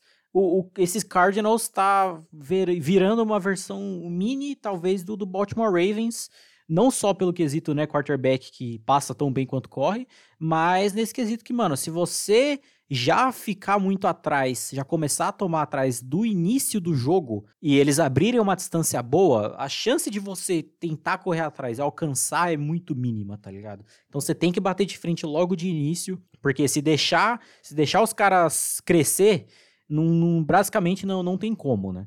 E o Cardinals é isso, mano. O Murray, tipo, ele foi bem, apesar da interceptação bizarra, mas, tipo, tá jogando muito bem. Talvez até dá pra entrar, talvez, aí, numa conversinha de MVP também, né? Famoso conversa de MVP na semana 2, complicado, mas tá, acharia justo. Eu, eu acho muito foda esses, esses times que tem como head coach é, técnicos ofensivos, principalmente essa galera mais nova, chama que veio, o próprio Kingsbury que quando eles têm já essa vantagem, eles começam a fazer umas paradas muito, tipo, foda-se, né?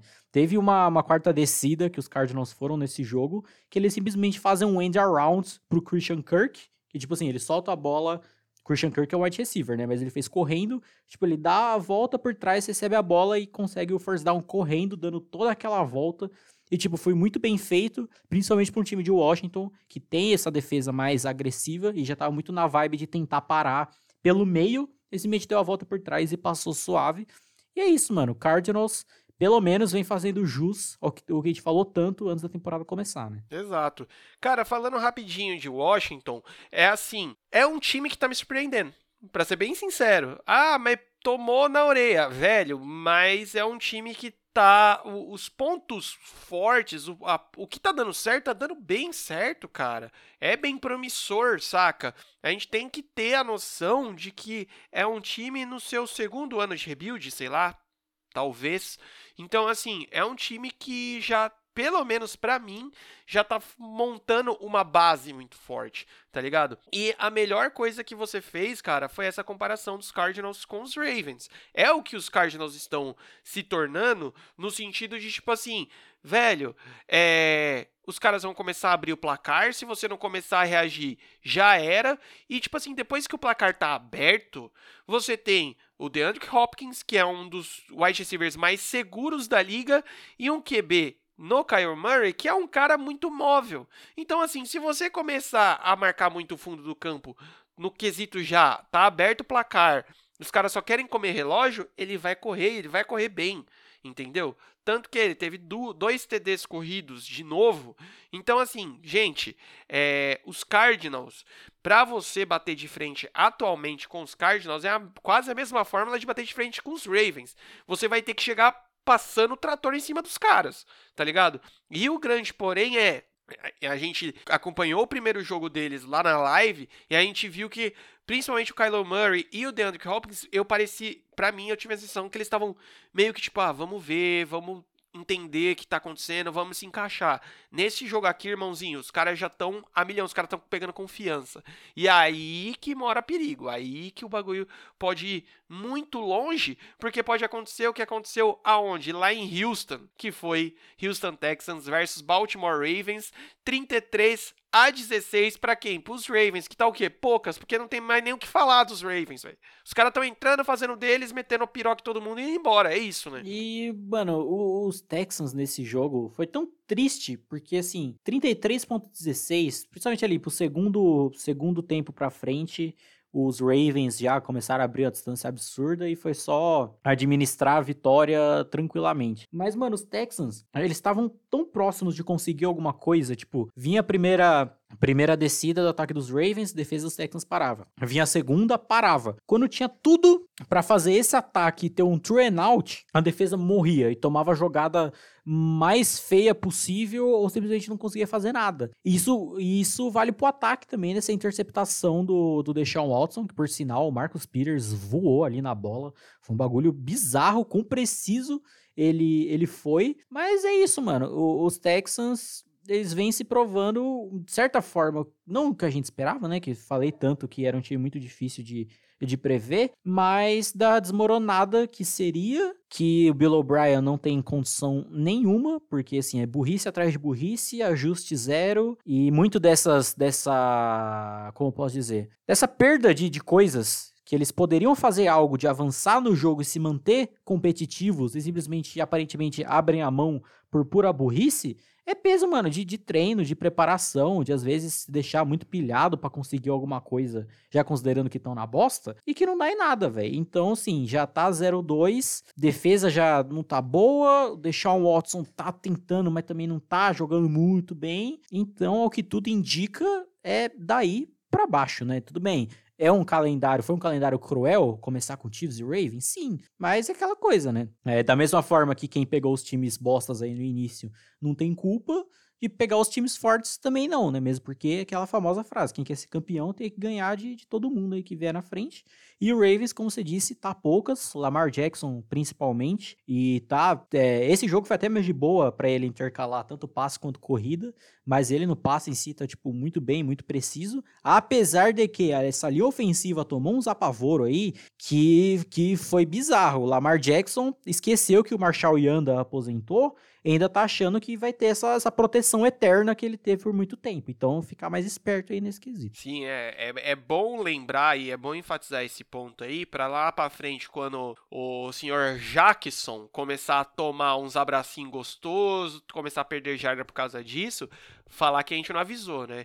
Porque realmente, mano, também os Ravens, se a gente parar pra pensar, deu sorte no quesito de pegar dois times que estão bem meia bomba aí logo de cara. E estão fazendo nada mais que obrigação. Que é isso mesmo, mano. Que não é se complicar agora. Deixa, se é para perder jogo complicado, deixa para fazer depois. Mais pra frente, depois que tiver classificado já. Ainda mais esse ano que só um time pega a bye week dos playoffs de cada lado. Então, velho, é, o, o sangue no zóio tem que estar tá realmente muito mais mais no zóio, tá ligado? Então é isso. Os Texans, velho, hum, pra mim eles vão ficar nesse quase a temporada toda. Alguns jogos eles vão acabar conseguindo ganhar nesse deu, mas, velho, por enquanto não, né, mano? Por enquanto você pegou os, o que? Os dois melhores times da AFC? digamos assim, né, em tese. Então não tem muito o que fazer não, cara. Desculpa, não é isso, velho. Não tem muito mais o que fazer não. E dando sequência, um dos melhores times da NFC, do atual, atual campeão do Super Bowl, do atual MVP do Super Bowl, sofreu para ganhar do time em reconstrução. Estamos falando de Los Angeles Chargers contra Kansas City Chiefs. 23 a 20 para os Chiefs, ganhando na prorrogação. Brunão, me explica o que aconteceu. Primeiro que os Chargers não são um time em reconstrução, né? Pelo amor de Deus, mas enfim. É, mano, foi um jogo bizarro, porque ele se manteve muito truncado ali no, no início. A linha ofensiva do, dos Chiefs também foi outra que tomou uns apavoros bizarros. E não só, tipo, tudo bem, a linha defensiva dos Chargers é muito forte. Joey Bolsa jogou um absurdo esse jogo. Mas por erros bestas de jogadores muito bons, como o Mitchell Schwartz. Então eu não tava entendendo. E aí os Chargers acabaram entrando com o Justin Herbert, porque o Tyrod Taylor, eu não lembro qual foi exatamente o que aconteceu, mas ele passou mal, teve algum problema poucos minutos antes do jogo começar. E aí, né, não tem como teve que tacar o Justin Herbert. E, mano, se parar pensar que foi um, é um quarterback rookie, todas essas questões de training camp, de falta de preciso, etc., que a gente falou, e que descobriu, faltando dois minutos para começar, que ele ia ser o titular, mano, ele foi muito bem, velho. Ele foi muito, muito bem.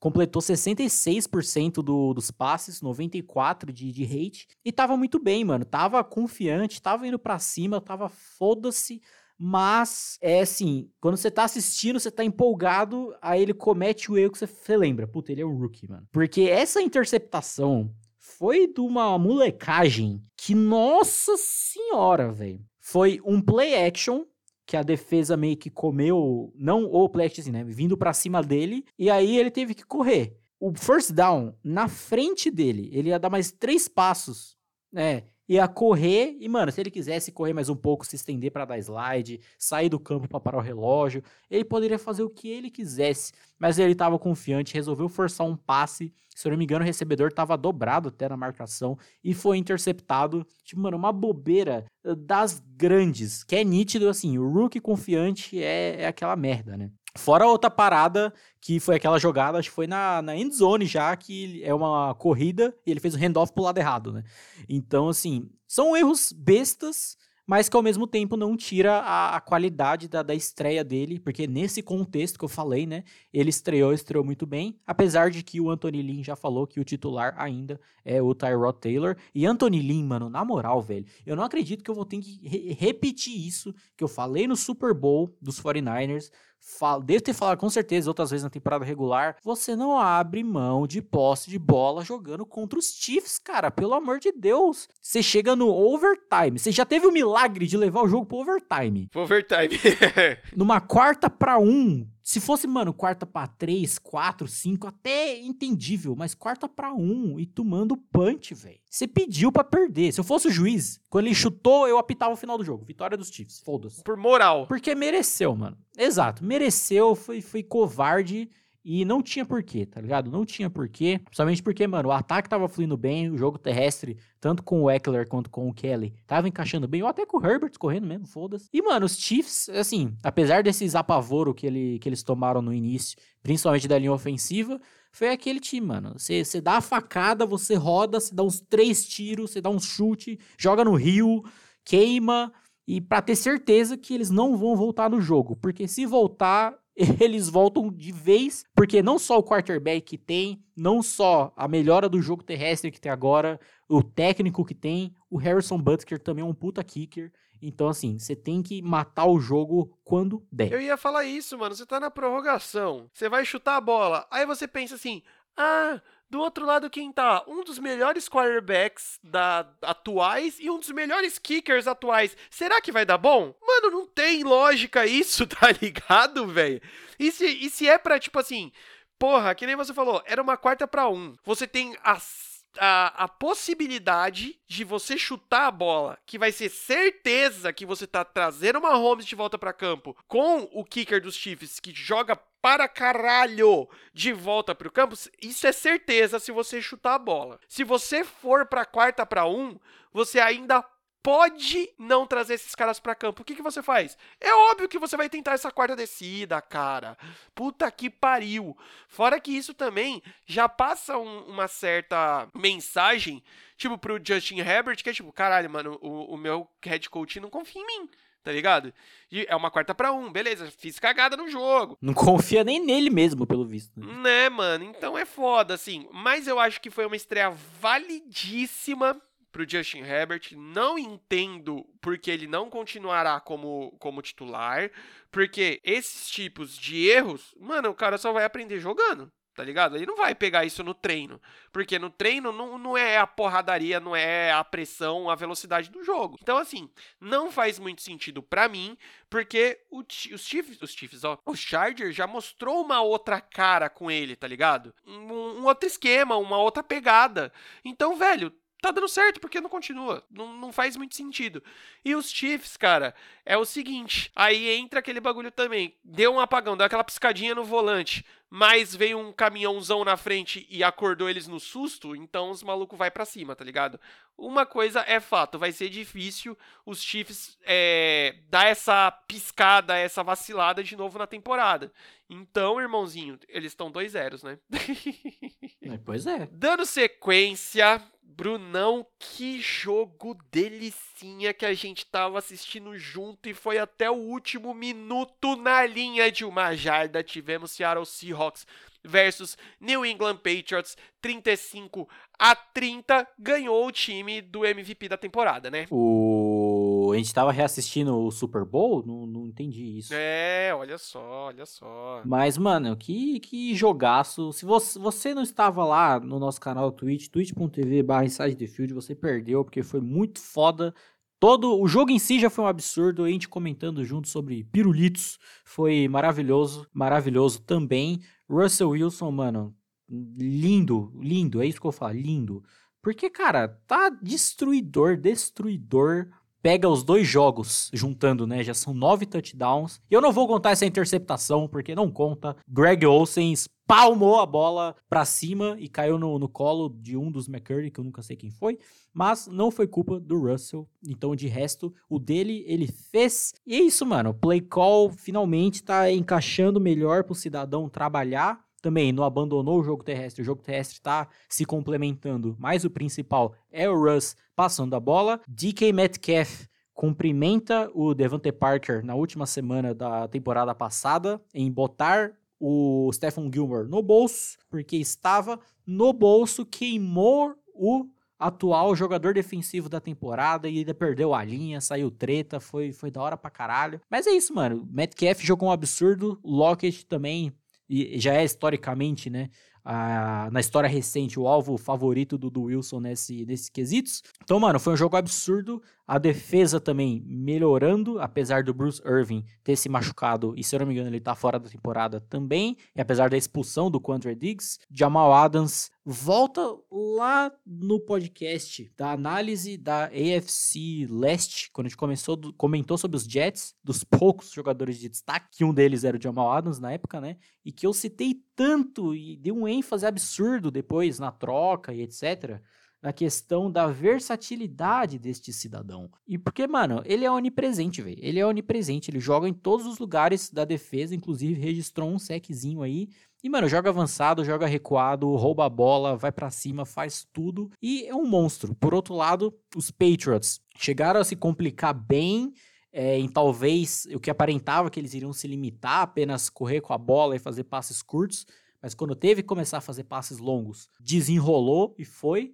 Inclusive, perguntaram para o Ken Newton na, na coletiva é, o que fez meio que ele tomar a decisão de começar a passar mais pro, pro Edelman durante o jogo. E ele só respondeu: ele é o Jules, mano. Ele é o Jules. E, e é isso. Não tem, não tem erro. Mas fica aquela, aquela questão, né? Primeiro, em relação a essa secundária, tudo bem, não é fácil você marcar é, recebedores desse nível do Seahawks e jogar contra Russell Wilson? Óbvio que não. Mas ainda assim, tomar o, o baile que de certa forma tomaram foi triste. O pass rush foi quase inexistente, apesar do Chase Vinovich ter assassinado o Carlos Hyde ao vivo, né, que a gente falou tanto. Mas ainda assim, a performance defensiva foi muito aquém do que a gente esperava. E fica aquela questão da, das chamadas da goal line, né, do, dos Patriots, que foram praticamente todas em tese e informação, foram todas iguais. Aí teve uma que foi diferente, que foi aquela jogadinha pro touchdown, que foi, mano, um absurdo, que parecia que ia ser a cor corrida padrão do Newton, mas foi aquele passezinho humilde que foi muito foda. E chega aquela última chamada do jogo, né? Que foi basicamente a mesma coisa e que o Newton foi, foi parado na linha, dando a vitória para os Seahawks. Mas é isso, mano. Jogaço. O Seahawks se mantém 2-0 como um time ainda muito, muito forte. E os Patriots, apesar de terem perdido, bateram de frente absurdos, né? Foi um jogo que foi até o último segundo, literalmente. E pegando o que deu errado nesse jogo, até o que deu certo também, é um time que só tende a melhorar. E parabéns aí todos os times novamente que precisavam de quarterback e deixaram ao preço de banana ele cair na mão dos Patriots. Exato. Cara, o, o, que me chama atenção nesse jogo é que a grande força de New England nos últimos anos sempre foi o raio da defesa, tá ligado? E ela foi um pouco aquém nesse jogo, mano. Você comentou muito bem isso. Sim, ah, Russell Wilson, Tererel, mas eu acho que era uma defesa para estar tá mais mordida, saca? Para fazer mais pressão no próprio Wilson, deixar as leituras mais complicadas uh, e quando a bola chegasse, a gente poder falar com mais gosto ainda, falar, puta caralho, a bola que o Wilson mandou entrou no milímetro certo. E não foi tão assim. Tinha bastante separação em alguns casos, é, teve leituras fáceis para o Wilson fazer. E, mano, tudo que você não faz contra o Russell Wilson é facilitar a vida dele, né, mano? Porque senão dá no que dá. É, na parte ofensiva da coisa, eu tô achando que tá faltando o, o, o Cam soltar mais o braço. Pô, Lucas, 30 de 44, 397 jardas ok, é, é, é, um número alto, mas eu achei que isso demorou para encaixar, não era, não foi uma coisa tão fluida no jogo todo, uma coisa bem mesclada, bem analisada entre corridas e passes, tá ligado? Acabou sendo muita corrida do Wilson, do Wilson, do Newton no começo do jogo e depois meio que para ter que correr atrás do, do, do, placar, né, mano? Porque a gente teve umas pauladas do, do Russell Wilson do nada, assim, né? Que cruzava o campo todo e acabava em touchdown puta, tem que soltar mais o braço. Então eu acho que quando os Patriots conseguir fazer isso ser uma coisa mais fluida, de ter corrida passe, corrida passe de uma forma melhor, vai se tornar mais efetivo e consequentemente vai trazer, é, deixar menos tempo em campo os jogadores tipo o Russell Wilson, né? Agora falando do lado do Seahawks, cara, o Russ tá muito muito bravo, sei lá, o cara tá, tá doido, o cara tá maluco, porque o que ele tá fazendo é de um nível que, velho, a não ser que alguma coisa aconteça. Mano, se ele manter esse nível, não tem o que discutir sobre MVP, tá ligado? Porque, mano, é, é absurdo. Simples assim, é absurdo, tá ligado? E aí você olha que o jogo corrido tá encaixando legal com o Chris Carson. Do outro lado da bola, né, nas recepções, você tem o, o Metcalf e o Lockett, que, mano, sempre estamos aqui, se mandar nós vai pegar, basicamente é isso, saca? E dentro da defesa que a gente já tinha comentado que tinha um dos melhores, se não o melhor linebacker em, em campo, em atuação agora, né, que é o Bob Wagner, você tem a adição do Jamal Adams, que é quase que onipresente no campo, né, velho?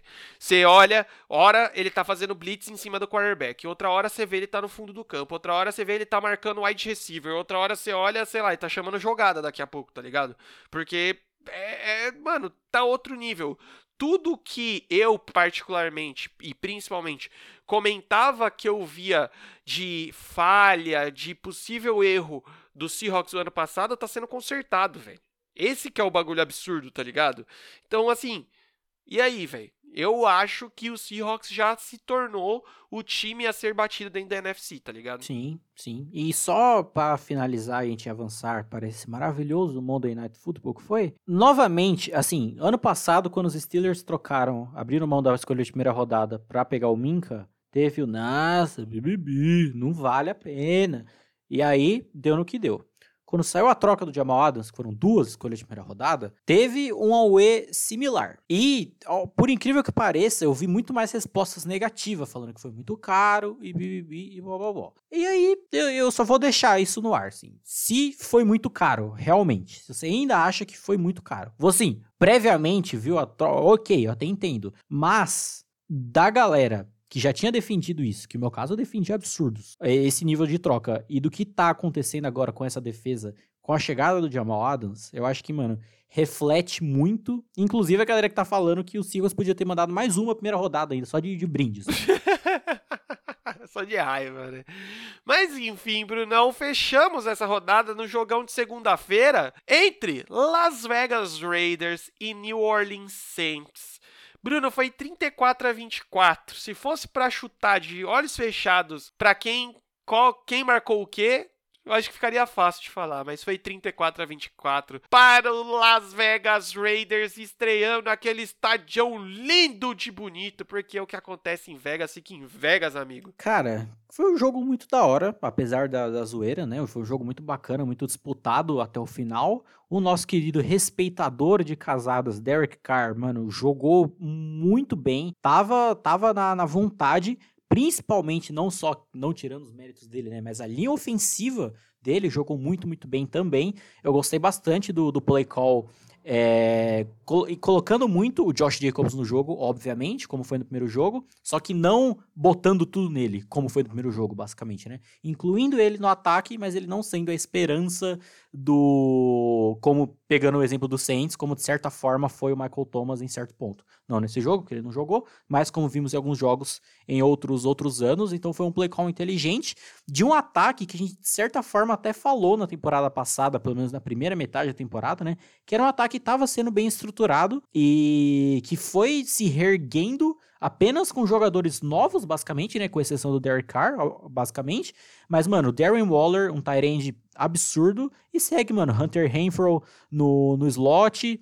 No Henry Ruggs, apesar de só ter tido uma recepção nesse, nesse jogo, por conta da, da velocidade que a gente falou tanto, o cara para esticar o campo acaba, acaba abrindo muito o lance da, da defesa do Saints, no caso, né? E a defesa dos Raiders, que não comprometeu tanto como via comprometendo em outros jogos. E fora que o clima do, do time aparentemente tá muito bom, né? Teve o vídeo deles no, no, no, vestiário depois fazendo um. Não sei se chega a ser um haka, mas tipo um haka, basicamente, né? Todo mundo comemorando, gritando, então tá, tá muito legal. E, e aí, fora o time tá, tá 2-0. E o Saints, mano. É, eu sei lá, velho. Foi, foi muito bizarro, porque o, o jogo começou bem para eles mas foi ladeira abaixo, já juntando o que eu falei em relação à linha ofensiva dos Raiders, que jogou muito bem. Esse pass rush, tipo, foi bizarríssimo. Novamente começou bem e foi desistindo ao longo do, do jogo. Bizarríssimo, absurdo. Não entendi até agora.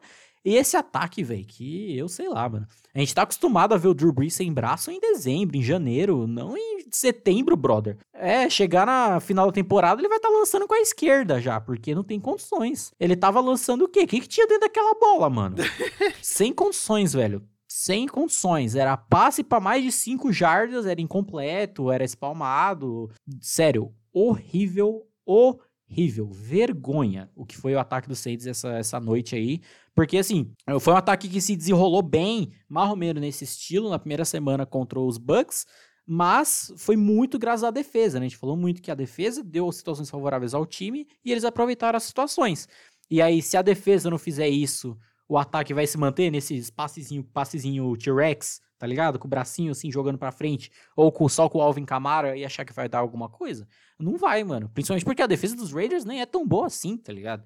Então, assim, é uma derrota, tudo bem, só semana 2, só semana 2, mas pra acordar porque beirou o feio a atuação do time. Cara, falo mais ainda, um pouco mais além. A gente tá cantando essa bola faz tempo, que esse ataque é, é, é aparentemente muito limitado saca? E era um ataque que dependia muito dessas atuações de Drew Brees de, de tirar coelho da cartola, coisa que ele não tá fazendo, porque precisa ter braço para tirar o coelho da cartola e parece que não tá tendo, tá ligado?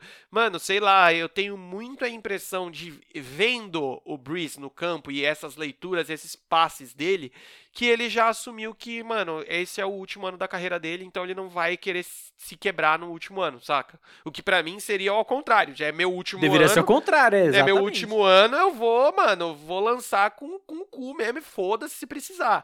Mas ele tá muito conservador em coisas que, tipo, a gente também não sabe se pode ter alguma lesão aí que não foi é, notificada, que não veio a público ainda, mas alguma coisa tá muito estranha, muito errada com o Drew Brees, entendeu?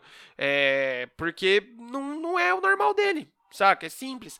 Talvez, é claro que tirando os, os, os pesos das coisas, né?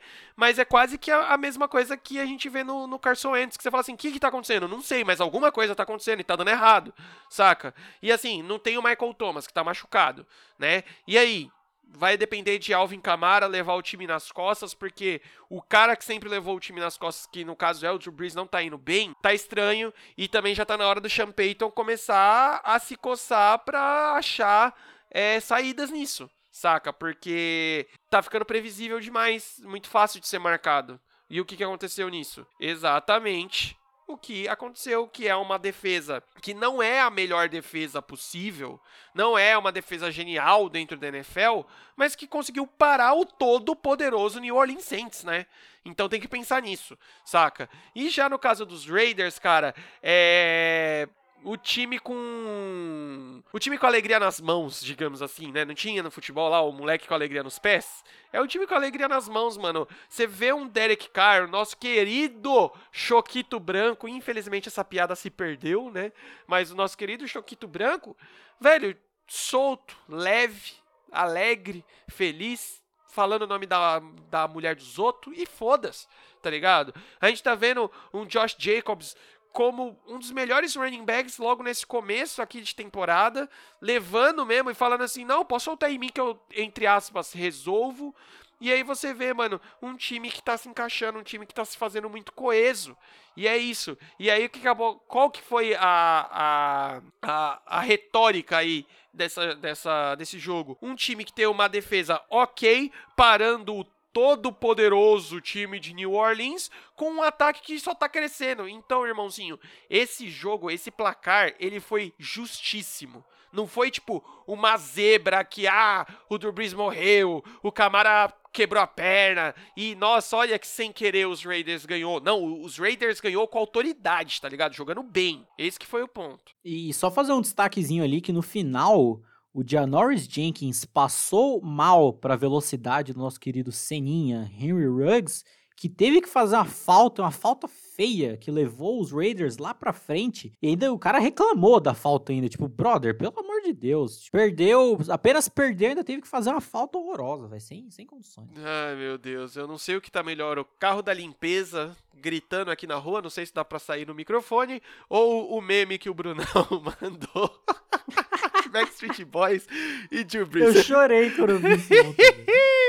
Mas enfim, Brunão, já estamos na semana 3 e nessa semana 3 teremos na quinta-feira um jogo entre Jags e Dolphins. Tá aí, mano. Por que não coloca o Tua nessa porra logo, tá ligado? E já era. É nós. Não, porque tem que ser o matchup barba contra bigode. Pô. Barba contra bigode, exatamente. Domingão começaremos com New York Giants versus San Francisco 49ers tá no momento de tá todo mundo quebrado mesmo, né? Que dá para ganhar mesmo assim ainda, né? É, exato. Vamos ver, mas vamos ver se os Giants não aproveitam disso para tirar a vitória do bolso, né? Seria interessante. Tirar, um, tirar uma vitória aí. Browns e Washington, matchup interessante ou pros Browns embalar de vez ou se afundar de vez, porque uma derrota aqui pro Washington é, é seria, mano, quebrar as pernas, né? Fechadaço com os meninos da Vila. Sempre. Falando em momento de virar rodada temos um Philadelphia Eagles versus Cincinnati Bengals com os 2-0-2, Brunão. É aquela coisa. Vai ao racha, né? É, para pros dois, assim, ou ganha Principalmente pros Eagles, né? Tipo, ganhar para dar aquela. Um, pra ver uma luz, pelo menos pra dar um ar. Ou perde e se afunda de vez, mano. Porque perder pros Bengals nessa situação, aí vai ser de, de, delete clube ali no, no modo manager da, do FIFA, tá ligado? vai ser isso mesmo, mano. A sorte dos Eagles, mano, é que na, na divisão tá 1-1 110202. Então, mano, mas enfim. Depois teremos New England Patriots versus Las Vegas Raiders. Que jogo doido esse, hein, Bruno? Pra dar loucura, dois palitos, hein? Bom jogo, bom jogo. Essa defesa do, dos Raiders aí, que penou, não penou, né? Mas deu uma dificultada um pouco em relação ao jogo terrestre. Vamos ver como vai ser enfrentando os Patriots. Será que os Raiders serão o novo caçador de gigantes aí da NFL? Vamos ver, tem que esperar. Depois teremos o jogo, ai meu Deus do céu, entre Atlanta Falcons e Chicago Bears.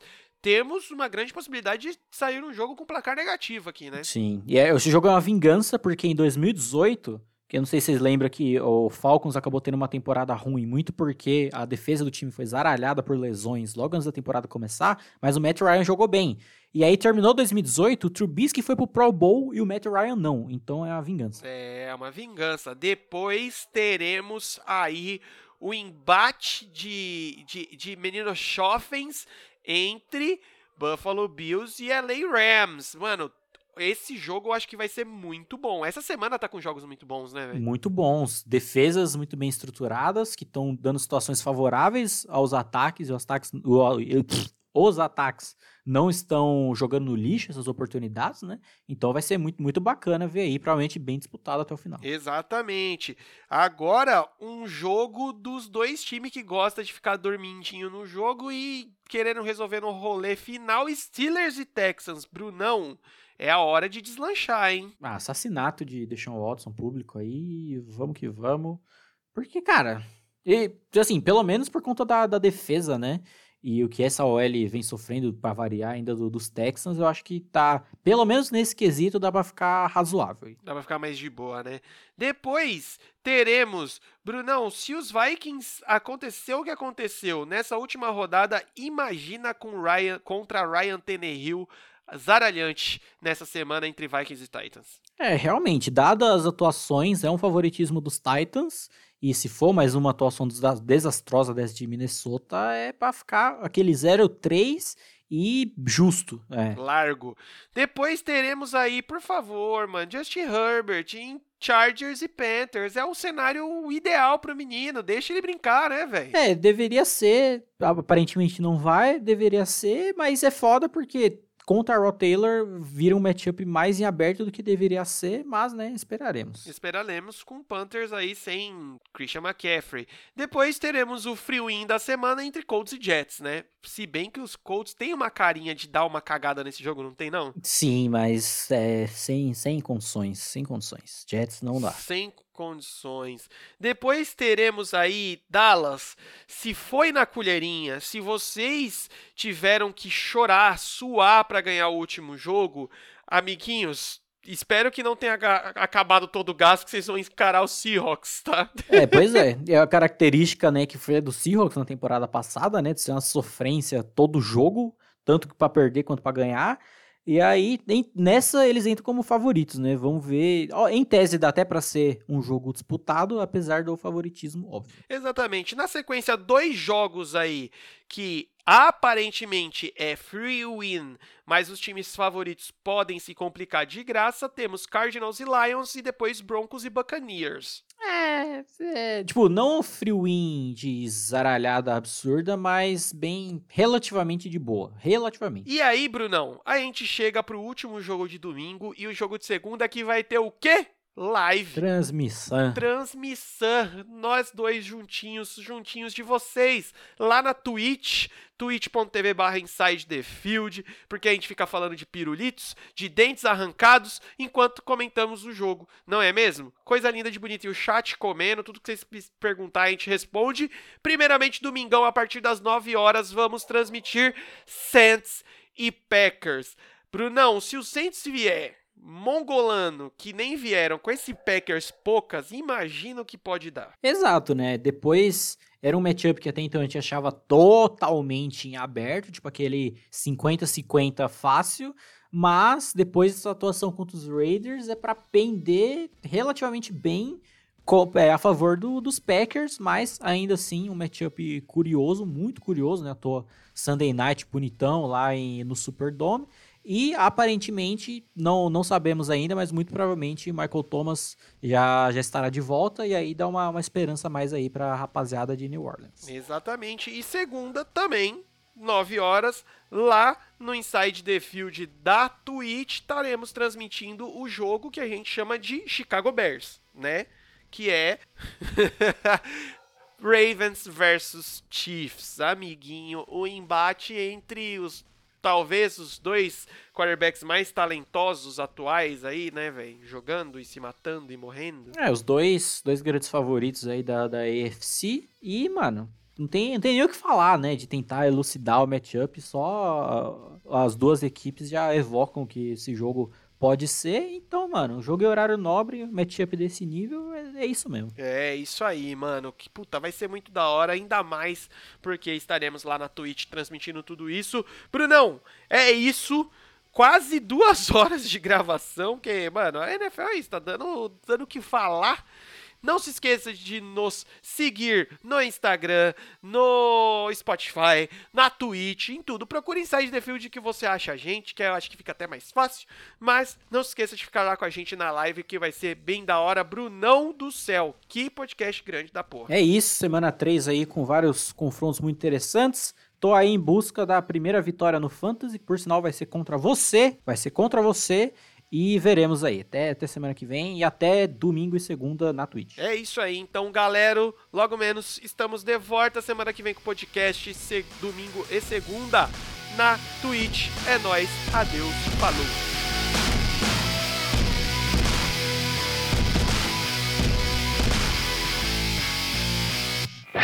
Podcast editado por Lucas Braga. Contato via Instagram em arroba lucasbraga35.